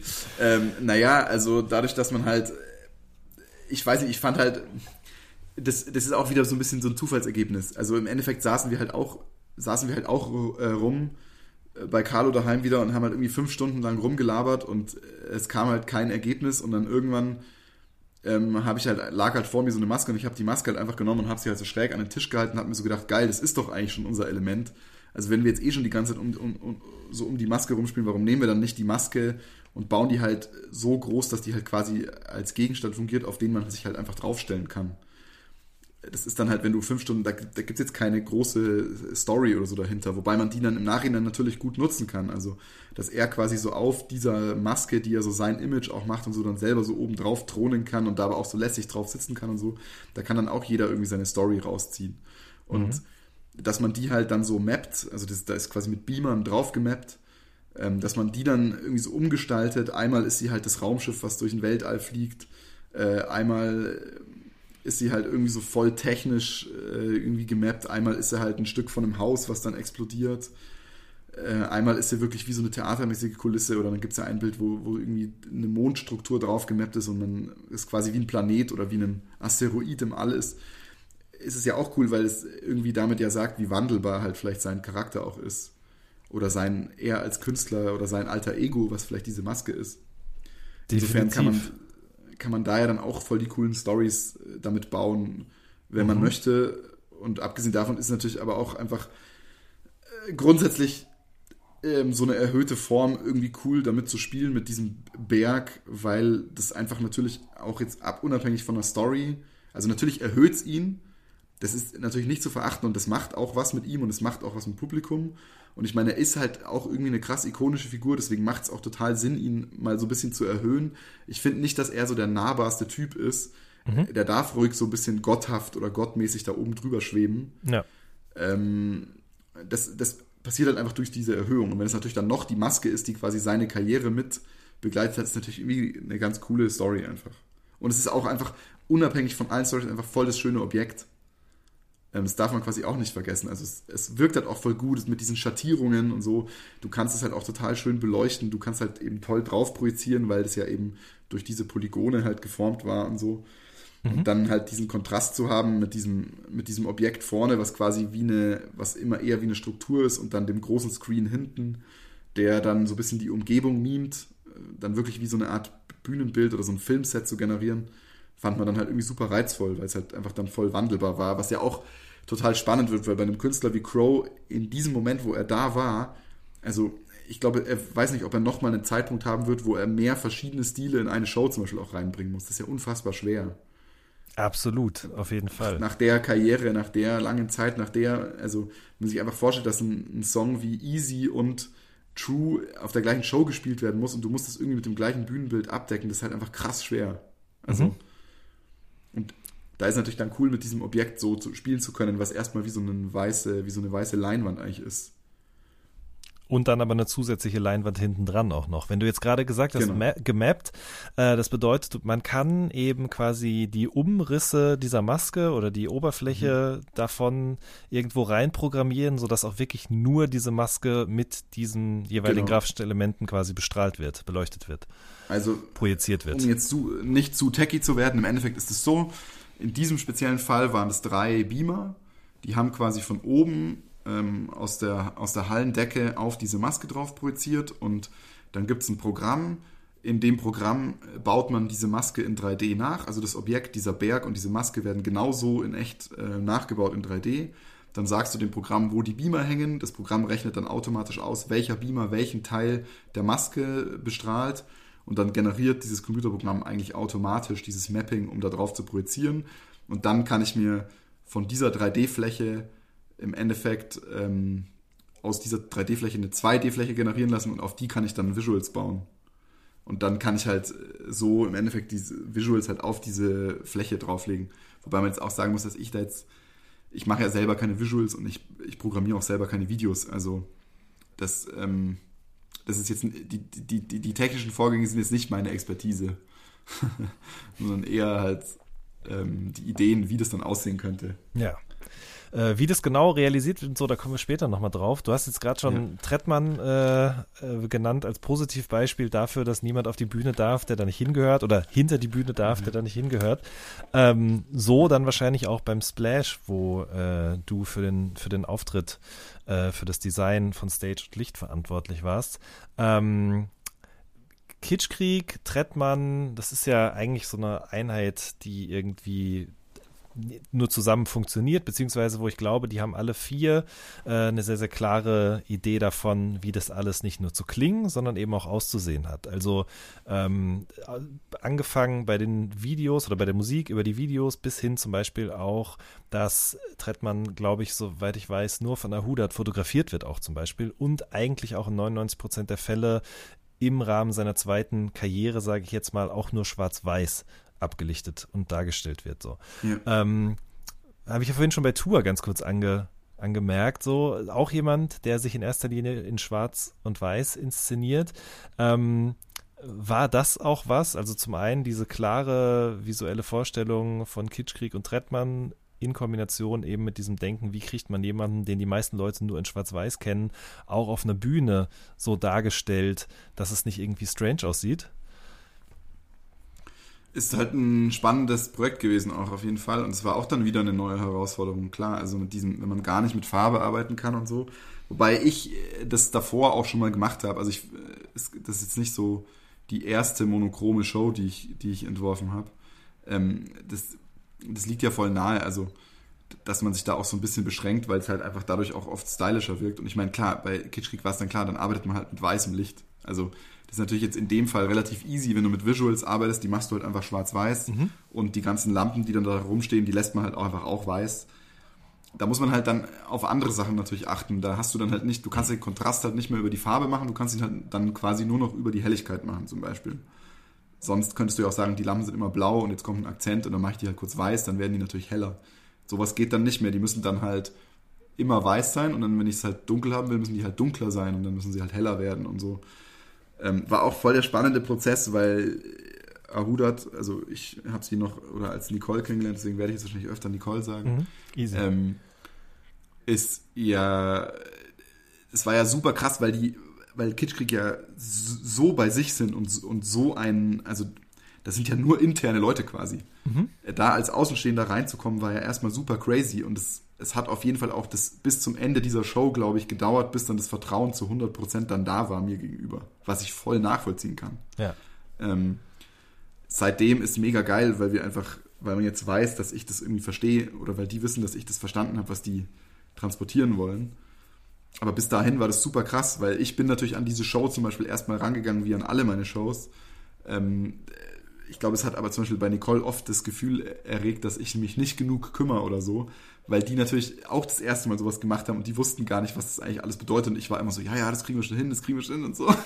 Und ähm, die waren immer so, echt, kriegen wir es immer wirklich hin und so. so äh, das war halt irgendwie voll sweet, weil ich meine, die waren davor auf Natur, da hatten die nichts dabei. Also da haben die in kleinen Clubs, ich glaube Berlin war die größte Show im Astra, äh, gespielt mit einem mit dem mit dem Hauslichtoperator und und irgendwie einem Beamer, der versucht hat gegen die Hauslichtanlagen anzukommen und das war alles bunt und irgendwas und so. Also das war dann für die auch ein krasser Step-up dann glaube ich diese diese Show und es war irgendwie ich weiß nicht, das ist wirklich ähm, mit denen zu arbeiten einfach so krass dankbar. Das ich ich also irgendwie mein, so meine, meine krasse Herzensband wird halt immer Bilderbuch bleiben, weil wir uns einfach unfassbar gut verstehen und uns einfach genau im richtigen Zeitpunkt in, in unserem Leben so kennengelernt haben. Ich glaube, das passiert einfach nicht so oft. Und ich habe auch immer gedacht, dass ich, dass ich vielleicht gar nicht mehr Leute treffe, wo das nochmal so ist. Also, dass das so dankbar und so geil ist einfach. Und, aber bei Kitschkrieg ist es irgendwie halt nochmal so passiert. Ähm, weil einfach von denen halt einfach so viel kommt. Und also wenn's, wenn irgendwas, oder weiß nicht, wenn, wenn, wenn irgend, also wenn es halt richtig Spaß bringt, diese Arbeit halt, wenn quasi von beiden Seiten eigentlich 50-50 kommt, so gefühlt, dann macht es eigentlich am meisten Bock. Und das ist halt einfach bei Kitschkrieg voll extrem so. Da, die wissen halt genau, was sie wollen, die haben voll das krasse, voll die krasse Idee vor Augen. Ähm, und, und, und man kann dann halt mega geil quasi an diesem Problem halt zusammenarbeiten. Und das ist halt krass befriedigend so. Ja, verstehe ich. Ähm, weil, einfach, weil einfach das Konzept halt wahnsinnig stark ist. Ich meine, Schwarz-Weiß ist nicht neu, keine Frage, aber ähm, das so knallhart jetzt hier in Deutschland auf dem Markt durchzuziehen und vor allem jetzt auch schon irgendwie seit drei Jahren, ist schon irgendwie geil und es macht halt einfach Bock und es ist immer, ist immer gleich wieder in dieser Welt und kann es immer wieder auf andere Art und Weisen irgendwie so äh, entdecken und so. Und, und diese Show war halt der Wahnsinn da. Das, wie gesagt, das war auch wieder so ein Ding, so die kannten mich nicht, ich kannte die nicht. Ähm, ich habe natürlich das relativ schnell gecheckt, aha, schwarz-weiß, das war für mich alles voll klar und so. Und viel Nebel und das und das, aber für die war das gar nicht klar, weil die das noch nie gemacht haben. Die hatten keine Ahnung davon. Und äh, dann musste ich, musste dann quasi voll die, für mich voll die Basics, musste ich dann wieder erklären, wie geht man daran, wie macht man das, wie geht man hier ran, so, musste da irgendwie Vertrauen schaffen. Und dann war das, ist es irgendwie explodiert oder zusammengekommen in diesem Abend da am Splash. Und das war wirklich, das war einer der geilsten Abende so in meiner, trotzdem in meiner Karriere, sage ich jetzt mal. Weil das war einfach so besonders. Ich das, ich weiß, das ist einfach so eingeschlagen. Ich meine, das war ja nicht mal die Hauptbühne damals, da irgendwie 2018. Aber gefühlt war das die Show des Wochenendes, würde ich einfach mal sagen so. Also das haben zumindest viele Leute danach gesagt, die auf dem Splash waren. Die haben gesagt, das war das krasseste, das war einfach die krasseste Show von allen so an dem, an dem Wochenende. Weil das war einfach so besonders. Ich weiß nicht, allein dadurch, dass es das dann da unten an dem Strand war und irgendwie war es so krass windig und alle sind so abgegangen und dann ist dieser ganze Sand so in die Luft und auf einmal war das alles voller Sand und als, als wären irgendwie diese 15.000 Leute da im Nebel drin und es war einfach, einfach ein irrer, es war einfach ein irrer Abend so. Diese anderthalb Stunden, das war einfach total crazy. Das glaube ich. Ähm, jemand anderes, bei dem aber auch viel kommt, sage ich mal, an Input, äh, ist Rin. Voll. Ähm, Ja, voll. In dem Jahr hast du ja mit ihm das erste Mal zusammengearbeitet für die Megatron-Tour. Mhm. Und dann im letzten Jahr, oder beziehungsweise, ja, ihr habt im letzten Jahr angefangen und dann aber im Laufe des Frühjahrs war dann eben die Nimmerland-Tour, äh, wurde dann Ja. realisiert. Ähm, Erzähl doch mal, wie kam es überhaupt zustande, dass ihr für Megatron miteinander gearbeitet habt und wie lief das ab? Weil da war ja, äh, wir haben uns ja schon mal an anderer Stelle darüber unterhalten, tatsächlich so, dass vieles schon vorgegeben war durch das Cover und die Idee mhm. dieses Mixtapes. Voll. Also äh, der Kontakt, der ging, glaube ich, damals über ein Ilke, also über die Booking-Agentur. Shoutout. Weil äh, Bilder, genau, Shoutout, ja. weil ähm, Ilke und Tim quasi ja Bilderbuch und Rin betreuen so. Das heißt, da gab es auf jeden Fall die Connection. Und ähm, es gab auch, glaube ich, die Connection, weil Rin sich da ab und an mal mit Bilderbuch unterhalten hat und die sich auch kennen und er, glaube ich, das immer cool fand, was wir da gemacht haben. Und so hat es dann halt irgendwie dann halt eins zum anderen geführt. Also wie gesagt, ich glaube, das war so echt der Moment, wo man so gemerkt hat, aha, jetzt ist es langsam angekommen und jetzt, jetzt spricht sich das einfach so ein bisschen rum. So. Und dann haben sich einfach da immer mehr Leute auf einmal gemeldet. Das war eigentlich so ziemlich diese Zeit. Und bei dem speziellen Projekt, was du meinst, dass da schon was da war, ist ja so, dass genau das bei Renato jetzt in den letzten, bei den letzten zwei Alben halt ja immer so ein krasses Thema gab. Ähm, also irgendwie bei, bei diesem Megatron ähm, Mixtape, es war ja eigentlich eher ein Mixtape, es war ja eigentlich gar kein Album. Mhm. Ähm, war das ja eigentlich so diese ganz krasse Welt mit diesem, mit diesem, mit diesem Megatron, mit diesem Viech, was ja Sucuk und Bratwurst entworfen haben. Und es gab dann diesen Kopf auch schon. Also die sind quasi im Sommer davor auf den Festivals mit diesem Kopf schon auf Tour gewesen, aber der Kopf an sich war halt relativ klein und, und hat einfach, glaube ich, nicht so viel hergemacht. Und dann war es irgendwie klar für die Tour, dass man das halt erweitern muss. Und das, da sind wir dann ins Spiel gekommen. Das heißt, den Kopf gab es schon und wir haben dann quasi alles rundherum gemacht. Also ähm, da auch wieder die Schwierigkeit, dass halt die Konzerte halt wahnsinnig unterschiedliche Größen haben. Also er hat damals schon dann in Stuttgart irgendwie die Porsche Arena ausverkauft mit 5000 Leuten, hat dann aber gleichzeitig ähm, irgendwie in irgendeiner anderen Stadt dann halt in einem 800er Club noch gespielt. Das heißt, du musst dann irgendwie dir was, musst dann irgendwas erfinden, was dann halt äh, auf einer Bühne funktioniert, die irgendwie 7 mal 6 Meter ist und auf die nächste Bühne ist dann aber irgendwie 14 mal 14 Meter so. Mhm. Ähm, ist auf jeden Fall immer eine der großen Herausforderungen, war da halt mega extrem. Ähm, da sind wir dann da zum Beispiel auch drauf gekommen, wir wollen eigentlich alles ja gern selber mitnehmen, auch zum Beispiel das ganze Lichtdesign und so. Deswegen kommt zum Beispiel bei der Tour halt also 100% des Lichts vom Boden. Da steht er ja auf so einer riesigen Glasfläche und die ganzen Lampen sind quasi unter ihm drunter. Ähm, was halt super cool war, weil das kannst du natürlich in jeder Bühne immer aufbauen, auch wenn du jetzt in einer kleinen Venue nicht irgendwie oben 10 Tonnen ins Dach hängen kannst. Du kannst immer ein paar Lampen auf den Boden stellen. Und das war dann irgendwie so, da halt so ein bisschen das Konzept. Und dann haben wir halt über so Schrottteile diesen, diesen Megatron halt erweitert und es eh voll an Transformers natürlich angelehnt. Haben halt voll mit diesem Thema gespielt und auch die ganze Bühne ist halt super technisch und super akkurat und das Lichtdesign sind immer so ganz harte Strahlen und genau, es war halt dann ihm was voll wichtig, äh, dass halt auch zum Beispiel gerade das Licht halt krass exakt auf seine ganzen Beats produziert sind. Also wirklich jede Hi-Hat, jede Snare, jede Kick muss betont sein und so was für uns dann voll einfacher ist, weil ich bin halt Schlagzeuger und mein Programmierer, der ist auch Musiker, der, der kann das einfach voll easy so. Und dann haben wir das halt, haben wir das halt da quasi auf seine Sachen irgendwie angepasst und das hat ihm dann halt voll getaugt und deswegen haben wir dann halt auch jetzt, oder sind wir halt in Kontakt geblieben und haben jetzt halt die nächste Tour auch wieder zusammen gemacht. Ja, erzähl doch mal vielleicht noch von den Learnings, die ihr aus diesem Megatron-Ding mit rausgenommen habt, dann mhm. in die Konzeption für die Nimmerland-Tour. also mein größtes Learning aus, der, aus dem Learning von Megatron ist einfach, dass ich absolut unterschätzt habe, wie die Kids abgehen auf diesen Shows, mhm. wie die Leute abgehen auf diesen Shows. Das habe ich wirklich massiv unterschätzt. Äh, das hätte ich mir auch überhaupt nicht ausmalen können, bis ich es dann halt das erste Mal gesehen habe. Ähm, das hat zum Beispiel in der Lichtprogrammierung dazu geführt, dass bei der Nimmerland-Show halt durchgehend, wenn man, also wir haben das programmiert und dann dachten wir so, cool, das ballert jetzt schon genug und dann haben wir gesagt, okay, jetzt machen wir es aber nochmal dreimal so krass. So, das haben wir ungefähr bei jedem Song immer so gemacht.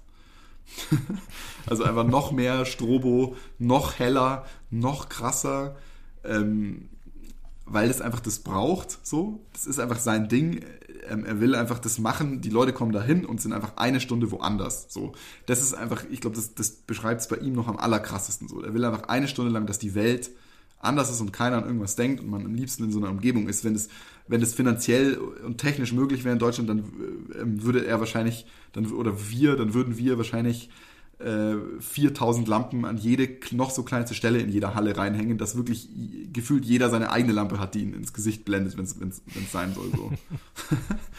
Und halt, äh, ja, also ich meine auch bei der, bei der, jetzt bei der, bei dieser, bei bei dieser Nimmerland-Tour. Also es ging halt einfach um diese Experience, um dieses gesamtheitliche Ding. So, das ist, glaube ich, so das, das große Learning. Auch äh, bei ihm sagt er ja auch selber, es geht, es geht jetzt bei ihm, das ist ja auch das, was dann viele bei ihm ankreiden, dass die dann sagen, oh, der singt ja nur oder rappt ja nur über seine äh, Tracks da irgendwie drüber und so. Ja, aber das ist, weil, weil die, er, er, er verkauft einfach was anderes. Er, er sagt nicht, hey, ich bin der krasseste technische Rapper, ich bin der krasseste Sänger und so. Das ist gar nicht das, was er ausdrückt, sondern er sagt einfach, hey, ihr kommt einfach hierher und ihr habt einfach 90 Minuten lang einfach ein Erlebnis, was ihr halt nirgendwo anders kriegt. Vielleicht muss man es am ehesten wie mit einer Achterbahnfahrt oder ja, einem Freizeitpark vergleichen oder einem Kinobesuch. So. Mhm. Ähm, und das finde ich halt irgendwie faszinierend. Da muss man auch wieder total anders rangehen. Man muss echt, also wie gesagt, das größte Learning ist, würde ich sagen, wenn man denkt, dass das die richtige Intensität hat, dann verdoppelt man sie einfach mal und dann kommt man annähernd vielleicht daran, wo man hin muss. So, ich glaube, das ist ja, verstehe. Das würde ich sagen, ist so das größte, so das wahrscheinlich das größte Learning. Aha. Ähm, also Nimmerland ist ja klar, das, was da sozusagen als mhm. Inspiration hergehalten hat, nämlich eben dieser Ort, ja. ähm, an dem Voll. Peter Pan äh, gelebt hat oder lebt. Mhm. Ähm, du hast äh, in einem anderen Interview mal gesagt, dass es generell darum geht, Räume zu schaffen. Und äh, dementsprechend mhm. gehe ich davon aus, dass ihr auch da viel dran gesetzt habt, eben einen, einen Raum zu schaffen. Wie, wie habt ihr das denn dann gemacht? Also Nimmerland, äh, habt ihr euch erstmal die Filme angeschaut, seid dann zu Renato, habt ihn gefragt, was er sich vorstellt, wie lief sozusagen die Ideenfindung ab hin zu diesem Raum, der dann letzten Endes das Bühnenbild geworden ist. Genau, wir haben uns halt äh, voll mit den Filmen auseinandergesetzt und überhaupt mit den ganzen Moods. Also wir sind da halt relativ äh, sehr bildhaft quasi eigentlich drangegangen. Ich, das haben wir dann relativ schnell gemerkt, dass das, dass das wahrscheinlich nicht das Projekt ist, wo man das jetzt ins Unendliche abstrahiert, diese Ideen Nimmerland, sondern vielleicht ist dann weniger mehr und man, man einigt sich halt auf so in dem Fall die drei Schlüsselsymbole Baum, Insel und, und Monde, um das einfach klar zu transportieren. Ich glaube, das war einfach wichtig. Natürlich haben wir das dann in der Form natürlich abstrahiert, aber grundsätzlich ist es erstmal relativ schnell lesbar und ich glaube, das ist auch wichtig, auch allein schon deswegen, weil es immer so abgeht und wenn dann irgendwie jemand in der äh, weiß nicht, 78. Reihe hinten steht, der soll das ja auch lesen können. Ich glaube, das ist einfach nicht der, das ist nicht das, nicht das richtige Projekt, um da, wie gesagt, in die siebte Metaebene reinzugehen. Ähm, deswegen haben wir uns halt, wie gesagt, auf diese Symbole geeignet. Ich meine, ein Mond ist einfach ein tolles äh, Symbol, damit zu spielen, weil das, das verstehe ich sofort. Wenn ein Kreis hinter so einem Berg halb abgeschnitten ist, raff ich sofort, das ist jetzt irgendwie ein Himmelskörper der leuchtet sowieso, also kann der auch natürlich bei einem Bühnenbild leuchten. Das, das bietet halt einfach voll viel an. Auch ein Baum kann ich halt einfach toll darstellen, auch zweidimensional, dreidimensional. Ein Berg auch. Da waren, das war eigentlich relativ klar. Also das haben wir so rausgefiltert als die, als die Key Visuals aus diesem, aus diesem äh, Pan-Film so. Ja, aber ich glaube, da waren wir uns auch mit Renato relativ schnell einig. Und natürlich bringt man dann eine Abstraktionsebene rein. Also ich glaube, es wäre jetzt nicht, oder da kommt dann trotzdem unser Architekten, Designer ähm, oder unsere Sicht dann halt rein, dass wir dann sagen, okay, jetzt haben wir den Berg und wir haben den Baum und wir haben den Mond, aber wie schauen die denn jetzt aus? Also die müssen natürlich erkennbar bleiben, die müssen jetzt aber deswegen nicht wie, aussehen, wie als wären sie aus einer Modelleisenbahn entsprungen. Mhm. Ich glaube, das ist natürlich schon klar. Also da muss man dann auch aufpassen, dann kann das auch schnell, also das kann dann ja auch schnell mal kippen, wenn man das dann nicht cool macht ich glaube, so einen, so einen stylischen Abstraktionsgrad dann da noch reinzubringen, der das wieder ein bisschen neutralisiert und ein bisschen objektiver macht, macht schon Sinn, weil ich meine, Renato ist ja auch, den interessiert ja auch Design zum Beispiel voll und, und das, das muss er ja irgendwie auch transportieren. Also ich glaube, muss jetzt, das heißt jetzt auch nicht nur, weil man das quasi auf drei Symbole runterbricht, muss man ja die Leute jetzt auch nicht unterfordern. Mhm. Also ich glaube, da kann man dann schon kann man dann natürlich schon auch eine Ebene dann wieder reinbringen und schauen, wie, okay, wie, wie stelle ich jetzt, wie nehme ich jetzt die drei Symbole? Da gibt es natürlich unendlich viele Varianten. Ich meine, man kann die, wie gesagt, ich kann jetzt den Berg grün machen und zum Beispiel einen Baum nachbauen, der wirklich aussieht wie ein echter Baum. Und kann natürlich auch den Mond äh, wie einen richtigen Mond aussehen lassen. Aber ich kann natürlich auch, wie wir es jetzt gemacht haben, halt den, den Berg über ein 3D-Programm halt dann slicen und quasi dann auffächern und dann da Lampen dazwischen reinpacken und mit den Lampen dann die Bergform nachbauen und dann kann ich den beleuchten, dann kann der halt jede Farbe annehmen. Ich kann aber auch mit einer quasi riesigen Lampe blenden, die diese Bergform wiederum hat. Dann haben wir zum Beispiel das Laub von dem Baum ja abstrahiert, indem wir quasi, indem quasi Nebel aus den Ästen rauskommt und wenn man dann halt äh, den Nebel rauskommen lässt, wirkt halt quasi diese Nebelwolke wie die, wie die Baumkrone. Ähm, und äh, die Monde haben wir halt abstrahiert, indem wir die halt in einzelne Lichtpunkte aufgeteilt haben, die sich dann aber alle bewegen können und dann zum Beispiel auch Renato halt mitverfolgen können. Oder auf einmal ist der Mond halt ein ganz enger, dünner Lichtstrahl, der auf einmal hoch ins Publikum blendet und so. Aber es bleibt halt trotzdem noch lesbar als Berg, Baum und, und Mond. Ja, das Nimmerland ist klar erkennbar. Ähm, aber diese Abstraktionen, wo kommen die her? Also ich meine, wir haben da jetzt nicht dezidiert darüber gesprochen, aber du hast eben Architekturstudium. Ja. Ich denke mal, dass das zum Beispiel auch eine äh, Komponente ist, bei der du sagen würdest, das ist irgendwie etwas, verschiedene Architekturstile, die einen inspirieren können, Filme, äh, Kunst, was auch immer. Also wo, wo kommt dann so, ich meine, es ist natürlich immer schwer zu sagen, aber vielleicht kann man es trotzdem irgendwie ein bisschen eingrenzen. Wo kommen dann so Inspirationen für die Abstraktion des Nimmerlands zum Beispiel her? Also im Endeffekt ist das ja so ein bisschen dieser Berg, dass der so jetzt gesliced ist. Das, also das, ich, also muss man ja auch dazu sagen, ich arbeite ja auch nicht allein. Ich habe da ja, haben ja zwei Designer bei mir im Büro mit daran gearbeitet. Und äh, jeder hat natürlich so seine Inputs und jeder hat irgendwie so Sachen, die er cool findet. Da haben, hat man dann natürlich schon ein bisschen Moodboards gesammelt. Also wir haben dann halt, wir wussten dann relativ schnell, okay, das wollen wir darstellen. Dann haben wir gesagt, okay, wie stellen wir es dar? Was ist, was ist der Weg?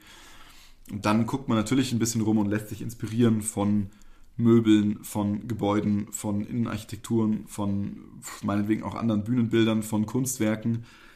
Da ist man dann halt, sind wir halt auf diesem Ding dann hängen geblieben, weil du halt in diesem speziellen Fall, was halt cool ist, du kannst quasi eine relativ große Fläche oder ein, ein massives Bild schaffen mit dem wenig, also mit möglichst wenig Material. So. Deswegen nutzt man, oder ich glaube, deswegen wird oft diese Gestaltungsmöglichkeit genutzt weil du halt im Endeffekt eine große Form in ganz viele Slices unterteilst und dein Gehirn setzt es dann aber wieder zu der ganzen Form zusammen. Mhm. Das heißt, ich kann mir halt 90% vom Material sparen, habe aber trotzdem diese große Erscheinung. Und das ist einfach eine, ich würde fast sagen, wie eine Gestaltungs, das ist einfach eine Gestaltungsart, die man, glaube ich, oft auf verschiedenste Sachen anwenden kann und auch schon angewendet wurde. Das ist quasi vielleicht wie eine Schriftart, kann man das vergleichen. Mhm. Ja, verstehe. Und äh, aus, aus dieser Idee natürlich dann mit dem zu sagen, okay, man arbeitet mit diesen Slices oder mit diesen Scheiben, war dann natürlich klar, okay, dann muss der Baum natürlich auch aus so Scheiben sein. Da kann jetzt nicht auf einmal der Baum massiv mit echter Rinde sein und dann weiß angesprüht, sondern der muss dann natürlich auch aus so äh, im Endeffekt eindimensionalen Scheiben halt bestehen. So. Und so kommt dann halt, entwickelt sich das dann natürlich weiter. Mhm. Äh, wenn du jetzt sagst entwickeln, kannst du vielleicht nochmal am Beispiel Nimmerland Tour kurz erklären, was es für Schritte gibt von der Idee bis hin zum fertigen Bühnenbild mit allem Licht und drumherum? Mm, ja, da war es jetzt natürlich, also das ist immer total anders, das kann man überhaupt, äh, okay. man kann es ganz, ganz grob natürlich gleichsetzen, aber es ist meistens super unterschiedlich, weil das einfach, weil man ja immer direkt mit einem Künstler oder einer Künstlerin arbeitet und einfach jeder anders an so eine Sache rangeht. Manche gehen total mit einer Story ran, manche gehen nur mit einem, weiß nicht, zum Beispiel einem Mindset schwarz-weiß ran, manche gehen äh, mit äh, ja, irgendeiner krassen Interpretation von irgendwas ran oder mit einer Aussage und so. Deswegen müssen wir eher, das, was ich am Anfang meinte, immer darauf einstellen und eigentlich ein bisschen übersetzen. Im Fall von Nimmerland äh, oder von dieser Rin-Tour war es halt verhältnismäßig einfach, würde ich sagen, zu dem Grundbild zu kommen. Einfach aus dem Grund, weil, weil einfach Renato gesagt hat, Nimmerland ist einfach das Konzept und das soll einfach sich überall fortsetzen. Also er will einfach, er will einfach ein Konzept haben, dass du aufs Konzert kommst und dann quasi vor Ort im Nimmerland bist. Damit war es vollkommen klar, es muss irgendwie sowas sein.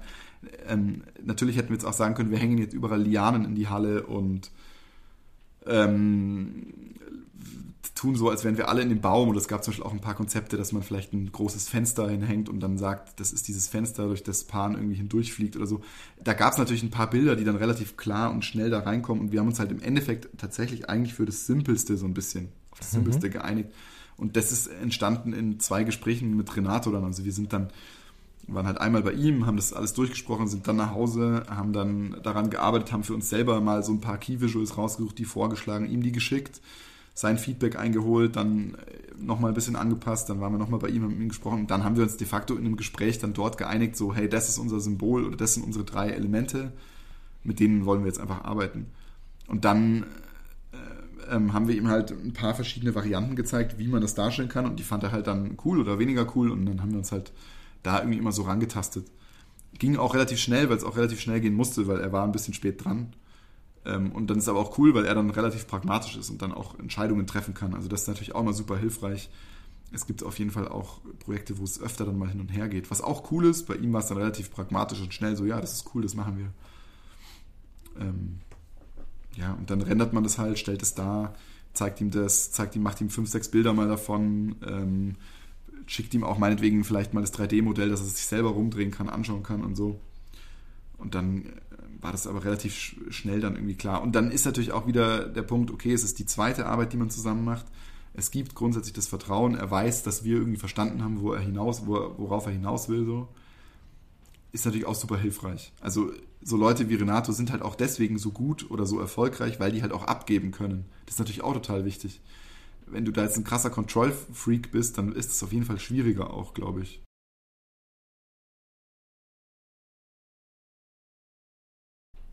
Wir haben jetzt, also Renato ist ein Rapper, wir haben über Bilderbuch gesprochen, aber mhm. auch zum Beispiel OK Kid, äh, Trettmann äh, ist auch eher im, im Rap-Urban-Bereich anzuordnen oder einzuordnen. Mhm. Was würdest du sagen? Ähm, inszeniert man oder und anders gefragt, was würdest du sagen? Unterscheiden sich die Bühnenbilder, die du für Rock- und Popkünstler machst, von denen, die du für Rap-Künstler machst? Ähm, ich glaube nicht, dass sie sich deswegen unterscheiden. Ich glaube, es kommt total auf die Band drauf an.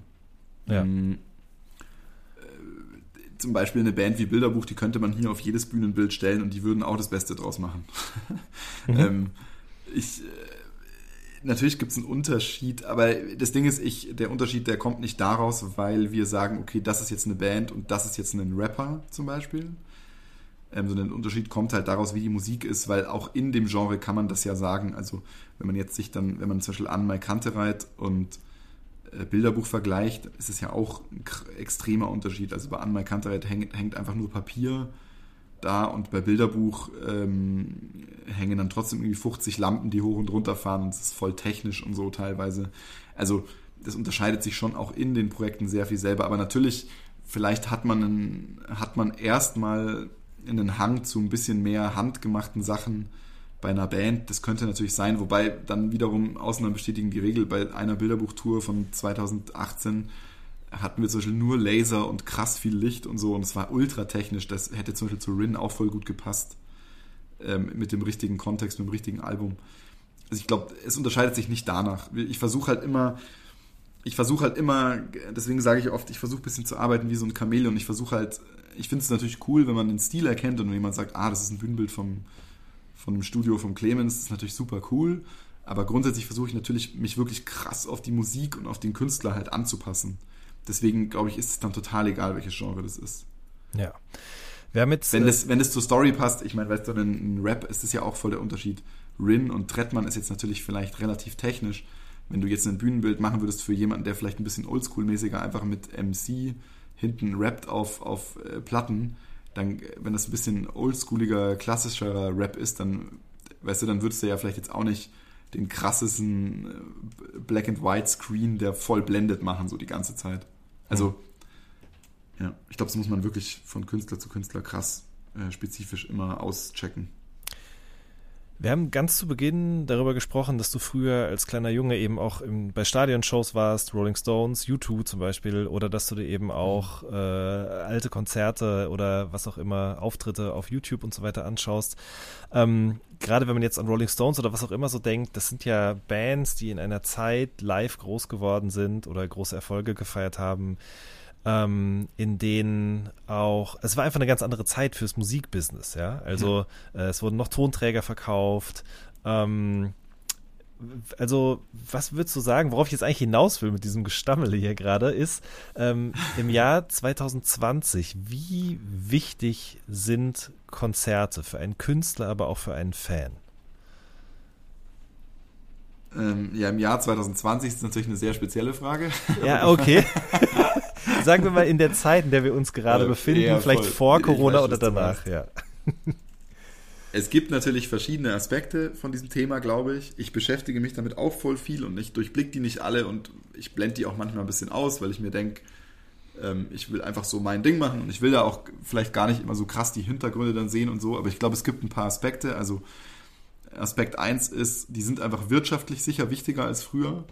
Klar, weil einfach, ich weiß nicht, das habe ich mal in so einem Interview mit Herbert Grönemeyer gehört, der hat gemeint, früher war es halt so, du hast halt 80% mit Platten verkauft oder Geld gemacht und, und 20% mit Live und äh, jetzt ist halt so 50-50 eher. Mhm. Danach kann man ja schon schließen, weiß nicht, ob das jetzt überall so ist, aber da kann man natürlich drauf schließen, dass grundsätzlich natürlich ein Live-Konzert sehr viel wichtiger ist und wird, weil sich da einfach auch Geld verdienen lässt. So. Das heißt, es hat auf jeden Fall einen wirtschaftlichen Aspekt.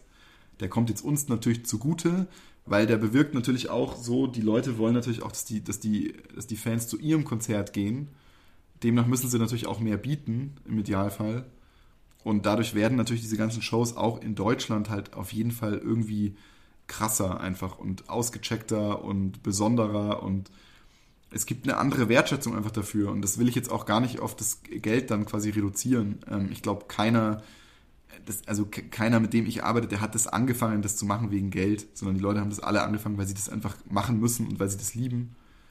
Ähm, und ich glaube einfach, dass die Leute da einfach auch Bock drauf haben. Also ich meine, es kommt ja aus USA und aus England kommt so viel krasser Scheiß irgendwie hier rüber was jetzt zum Beispiel irgendwelche Bühnenshows angeht, dass die Leute halt sagen, ey, ich will das auch. Ich, ich kann zwar nicht 250 Konzerte spielen weltweit, ich kann nur 13 spielen, aber ich will halt so das Maximum rausholen. Das ist schon das, was ich spüre und das ist vielleicht auch das, was wir dann halt machen können. Also wir können, wir sind, wir haben vielleicht nicht die allermeisten Lampen und die krasseste neue Technik, aber wir haben halt im Idealfall irgendwie eine coole Idee und dann braucht man halt auch nicht 500 Lampen, dann reichen halt 200 oder 100 und die Idee ist halt so stark, einfach, dass, dass es halt dann reicht und dann muss es nicht der neueste, krasseste Scheiß sein, so. Aber es muss halt irgendwie dich überraschen und es muss dir irgendwie eine Story erzählen und es muss irgendwie besonders sein. Es muss einfach, wie gesagt, es muss halt heute muss es der Berg sein, morgen muss es ähm, der Mond sein, dann muss es irgendwie die total abgedrehte Chaoswelt sein, dann muss es aber auch wieder die cleane äh, LED-Wand sein und so. Und ich glaube, das ist halt einfach spannend, wenn es halt einfach so, wenn da einfach so Abwechslung im Spiel ist. Und das checken die Künstler und ich glaube, das checken die Leute auch. Das, krieg ich, das kriegt man schon immer mehr mit. Also erstens mal ist es ja natürlich visuell total wichtig. Ähm, dadurch, dass halt eigentlich die ganzen Konzertgänger, gerade die Jüngeren, das alles zum Beispiel auf Instagram posten oder auf TikTok oder whatever. Äh, dass, wenn ich einfach sage, hey, ich war da, so, dann ist es natürlich auch cool, wenn es natürlich dann gut ausschaut, zum Beispiel auf dem Post. Wenn ich mich auch als Künstler natürlich damit abheben kann. Ähm, und wenn ich zum Beispiel auch dann sofort erkenne, aha, der war jetzt auf der Rin-Show, weil da hinten sehe ich jetzt diesen Mond das macht, ist, macht natürlich total Sinn, äh, sich, sich damit irgendwie zu beschäftigen. Ne? Also auch wenn es um Reichweite, wenn es um Social Media und so geht. Das ist ja am Ende des Tages dann auch irgendwie Werbung. Ähm, insofern ist es total wichtig und äh, ja, ich, ähm, ich habe halt das Gefühl, dass man, dass wir halt auch so ein bisschen die oder halt, dass ich halt mit, mit unserer Arbeit oder dass wir mit unserer Arbeit natürlich auch den Künstlern das halt einfach nur nahelegen können. Also ich glaube halt auch, die Leute wollen ja auch auf ein Konzert gehen und dann in so eine andere Welt geholt werden. Ich glaube, das ist einfach total schön und das, da kommt man wieder zurück auf diesen Zauberer, so dass diese Faszination, dass man halt, dass man halt einfach woanders ist und einfach was anderes sieht und, und irgendwie so Abwechslung hat und so, die ist doch mega geil. So, ich will doch aus meinem Alltag raus und will dann, will dann irgendwie da geflasht werden und so natürlich entsteht dann irgendwann ein gewisses, wahrscheinlich Wettrennen, weil dann der macht dann das und dann macht der das krasse und so und dann wird das irgendwie, wird das wie so ein Wetteifern und dadurch entstehen natürlich immer noch krassere Sachen, noch extremere ähm, Bilder und noch fettere LED-Wände und noch höhere Bühnen und dann auf einmal fliegt der eine durchs Publikum und so. Im Endeffekt kann ich nur sagen, klar, für mich ist es natürlich super cool, weil wir können uns halt austoben so. ähm, ich kann davon natürlich total profitieren, ja. Aber ich glaube einfach, dass es dadurch, dass der Live-Markt einfach immer wichtiger wird, natürlich auch Künstler und Zuschauer immer mehr das checken einfach. Mhm. Ich glaube, das, das kann man einfach, kann man gar nicht anders sagen. Gibt es jemanden, bei dem du denkst, mit dem würde ich gerne im Live-Bereich mal zusammenarbeiten? Meinst du national oder international oder vollkommen Das wurscht? ist, bleibt dir überlassen ich kann das eigentlich nicht auf eine Person oder auf einen Künstler, ähm, glaube ich, runterbrechen, weil Also erstens mal kann ich mich krass glücklich schätzen mit den Künstlern, mit denen ich arbeite. Ich fände natürlich grundsätzlich spannend, international zu arbeiten, einfach weil die Budgets halt anders sind und weil du einfach mehr machen kannst. Es kommt einfach aus der Natur, dass wenn jemand 200 Konzerte weltweit spielt, der natürlich einfach mehr Geld für ein Bühnenbild hat, wie jemand, der halt nur 10 spielt, weil er halt nur einfach im deutschsprachigen Raum spielt. Ähm, es gibt nicht die, den einen Künstler oder die eine Künstlerin, glaube ich, weil eben das Spannende ist ja auch, dass, dass wir uns immer wieder neu anpassen, also dass wir immer wieder bei Null anfangen. Das ist ja eigentlich das Tolle. Es gibt quasi kein Rezept. So. Ähm, und deswegen ist es, ist es eigentlich wurscht, welcher Künstler das ist. Solange der jetzt nicht irgendwie äh, eine komische politische Gesinnung hat, ist mir das eigentlich egal. So. Also muss ich ganz ehrlich sagen, es klingt vielleicht irgendwie komisch, aber es ist wirklich so. Ich würde mich da jetzt nicht scheuen, irgendwie einen, eine krasse, große Popsängerin zu betreuen oder so würde ich jetzt würde ich auch machen. Hm. Sehr schön. Aber äh, natürlich gibt es Unterschiede. Also ist ja klar. Ich meine, man kann es immer vergleichen, man merkt ja schnell an Leuten, ob die visuell, was die für einen Wert auch darauf legen. Ich meine, das merkt man auch in Videos und in, vielleicht an deren Instagram-Kanal und so. Ähm, natürlich sind, äh, ja, sind so vielleicht ein bisschen die cooleren Projekte natürlich am Ende des Tages interessanter, wo du ein bisschen experimenteller rangehen kannst. Halt eine Helene Fischer wird jetzt halt wahrscheinlich nicht die experimentellste Bühne bauen, so. Einfach weil die auch nicht ihre Fans verschrecken will. Wer, Und, wer weiß. Ja. Wer weiß, ja. Und ich meine, Rammstein, die Bühnen schauen auch immer gleich aus. Natürlich ist es toll, es ist wahnsinnig groß und so, aber ja, ist halt eine, schaut halt aus wie irgendeine wie irgendeine alte Fabrik und so wird es halt auch immer ausschauen. Ja, es sieht halt ein bisschen also aus wie diese, nee, nee, nicht um schlecht zu reden, aber es sieht halt immer wie diese genau. Industrial Photoshootings oder diese Ästhetik hat das halt einfach noch yeah. von damals so. Aber deswegen fand ich zum Beispiel ähm, die Sachen, die du halt mit Crow gemacht hast, so interessant, weil das an einem Punkt war, ja. an dem man diesen Künstler auf einmal ganz anders wahrgenommen hat, musikalisch wie auch visuell. Und bei Renato ja auch wiederum ganz ähnlich. Ne? Und äh, da wird es dann, glaube ich, immer interessant, wenn, wenn Künstler auch dazu bereit auch. ist, sich zu öffnen für andere Einflüsse, für eine Neuausrichtung in der Musik. Ich meine, das ist eh aber auch was, was, glaube ich, sehr, sehr rap-spezifisch ist, dass Leute dann anfangen, jemanden nicht mehr gut zu finden, sobald er nicht mehr so klingt wie auf den ersten zwei Alben. Aber ich denke mir halt immer, jemand wie David Bowie hat halt auch über mehrere Jahrzehnte Musik gemacht es gab eine Berlin-Phase und Sachen, die am Anfang klangen ja ganz anders als am Ende. Und ähm, das macht für mich am Ende des Tages auch die Größe eines Künstlers irgendwie aus, wenn er es schafft, über mehrere Jahrzehnte hinweg vielleicht sich weiterzuentwickeln oder eben auch andere Einflüsse zuzulassen. Dazu gehört eben auch eine Live-Show. So.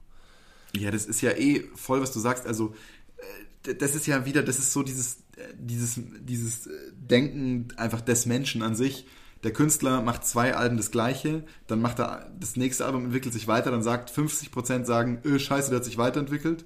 Und wenn er aber das gleiche Album gemacht hätte, hätten die 50% dann gesagt, öh, der entwickelt sich ja gar nicht weiter, das interessiert mich nicht mehr. Mhm. Also, das ist einfach, das, das kannst du nicht richtig machen. Ja. Und vor allem nicht, wenn du es wenn wirklich um der Kunst willen machst, was ich jetzt zum Beispiel einem Crow einfach unterstelle, dass er es macht, dann du, da kannst du das doch in dir nicht bremsen.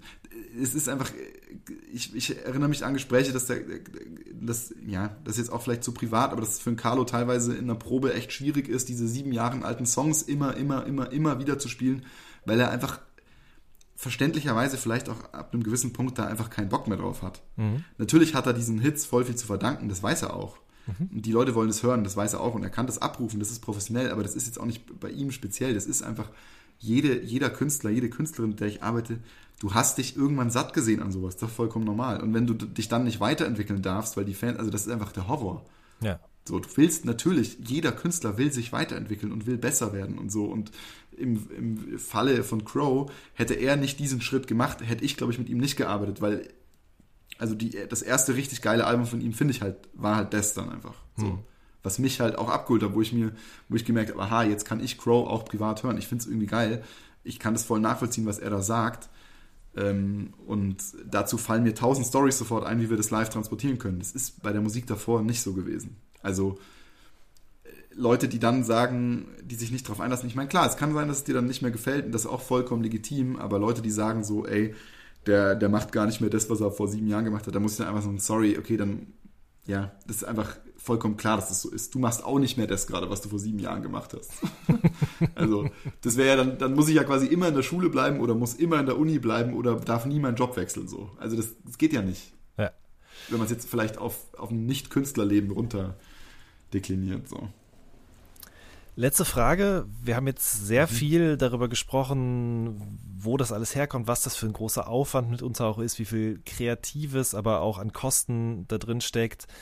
Blutet dir manchmal das Herz, wenn du auf ein Konzert gehst, an dem du selbst mitgearbeitet, mitgewirkt hast und 70 Prozent der Leute starren durch ein Smartphone-Display auf die Bühne? Das ist eine interessante Frage, zu der ich nicht so, da denke ich auch schon öfter drüber nach und ähm, ich habe grundsätzlich dazu äh, schon eher so die Meinung, dass ich mir denke, dass man also das Handy nicht so viel benutzen sollte. Ich meine, ich mache auch, wenn ich auf einem Konzert bin, schnell mal ein, zwei Fotos, klar, weil das irgendwie schön ist für sich, diese Erinnerung zu haben. Aber jemand, der einfach 20 Minuten lang ein Konzert filmt oder auch einfach, also wenn ich mal einen Song film, so fair enough, okay, ja. Vielleicht ist es ein Song, der bedeutet einer, meiner Freundin total viel, die kann jetzt nicht da sein und das nehme ich mit und schickt der das aus meiner Perspektive cool, so kann ich voll nachvollziehen und wird man jetzt auch nicht wegkriegen und so, aber das Ding ist einfach, dass es ist wirklich so, dass die Leute einfach, das, das kann einfach keiner abstreiten. Also erstens mal, es gibt sowieso immer irgendwen, der filmt. Schaust dir halt einfach später auf YouTube an, Punkt A, oder auf Instagram. Äh, Punkt B ist, der Künstler bringt meistens auch irgendwelche Videos davon raus. Ähm, Punkt C, der Künstler spielt die Songs auch jeden Tag ziemlich ähnlich. So, es wird auch das Handyvideo vom Konzert von morgen wird es auch wieder geben. Und es ist einfach de facto so, dass wenn du durch ein Handy-Display die ganze Zeit guckst, du das einfach nicht mitbekommst, was da wirklich passiert. Das ist einfach so. Das kann keiner abstreiten. Ähm, und ich glaube schon, dass das total schade ist, dass das so normal geworden ist. Und das, das merken ja auch immer viel mehr Leute. Und es gibt halt nur so diese Extremhaltungen. Es gibt halt einfach die extreme Haltung, entweder total anti oder, oder total drauf scheißen, klar, alles filmen. Es gibt auch irgendwie so gefühlt nichts mehr dazwischen, wie in so vielen Situationen.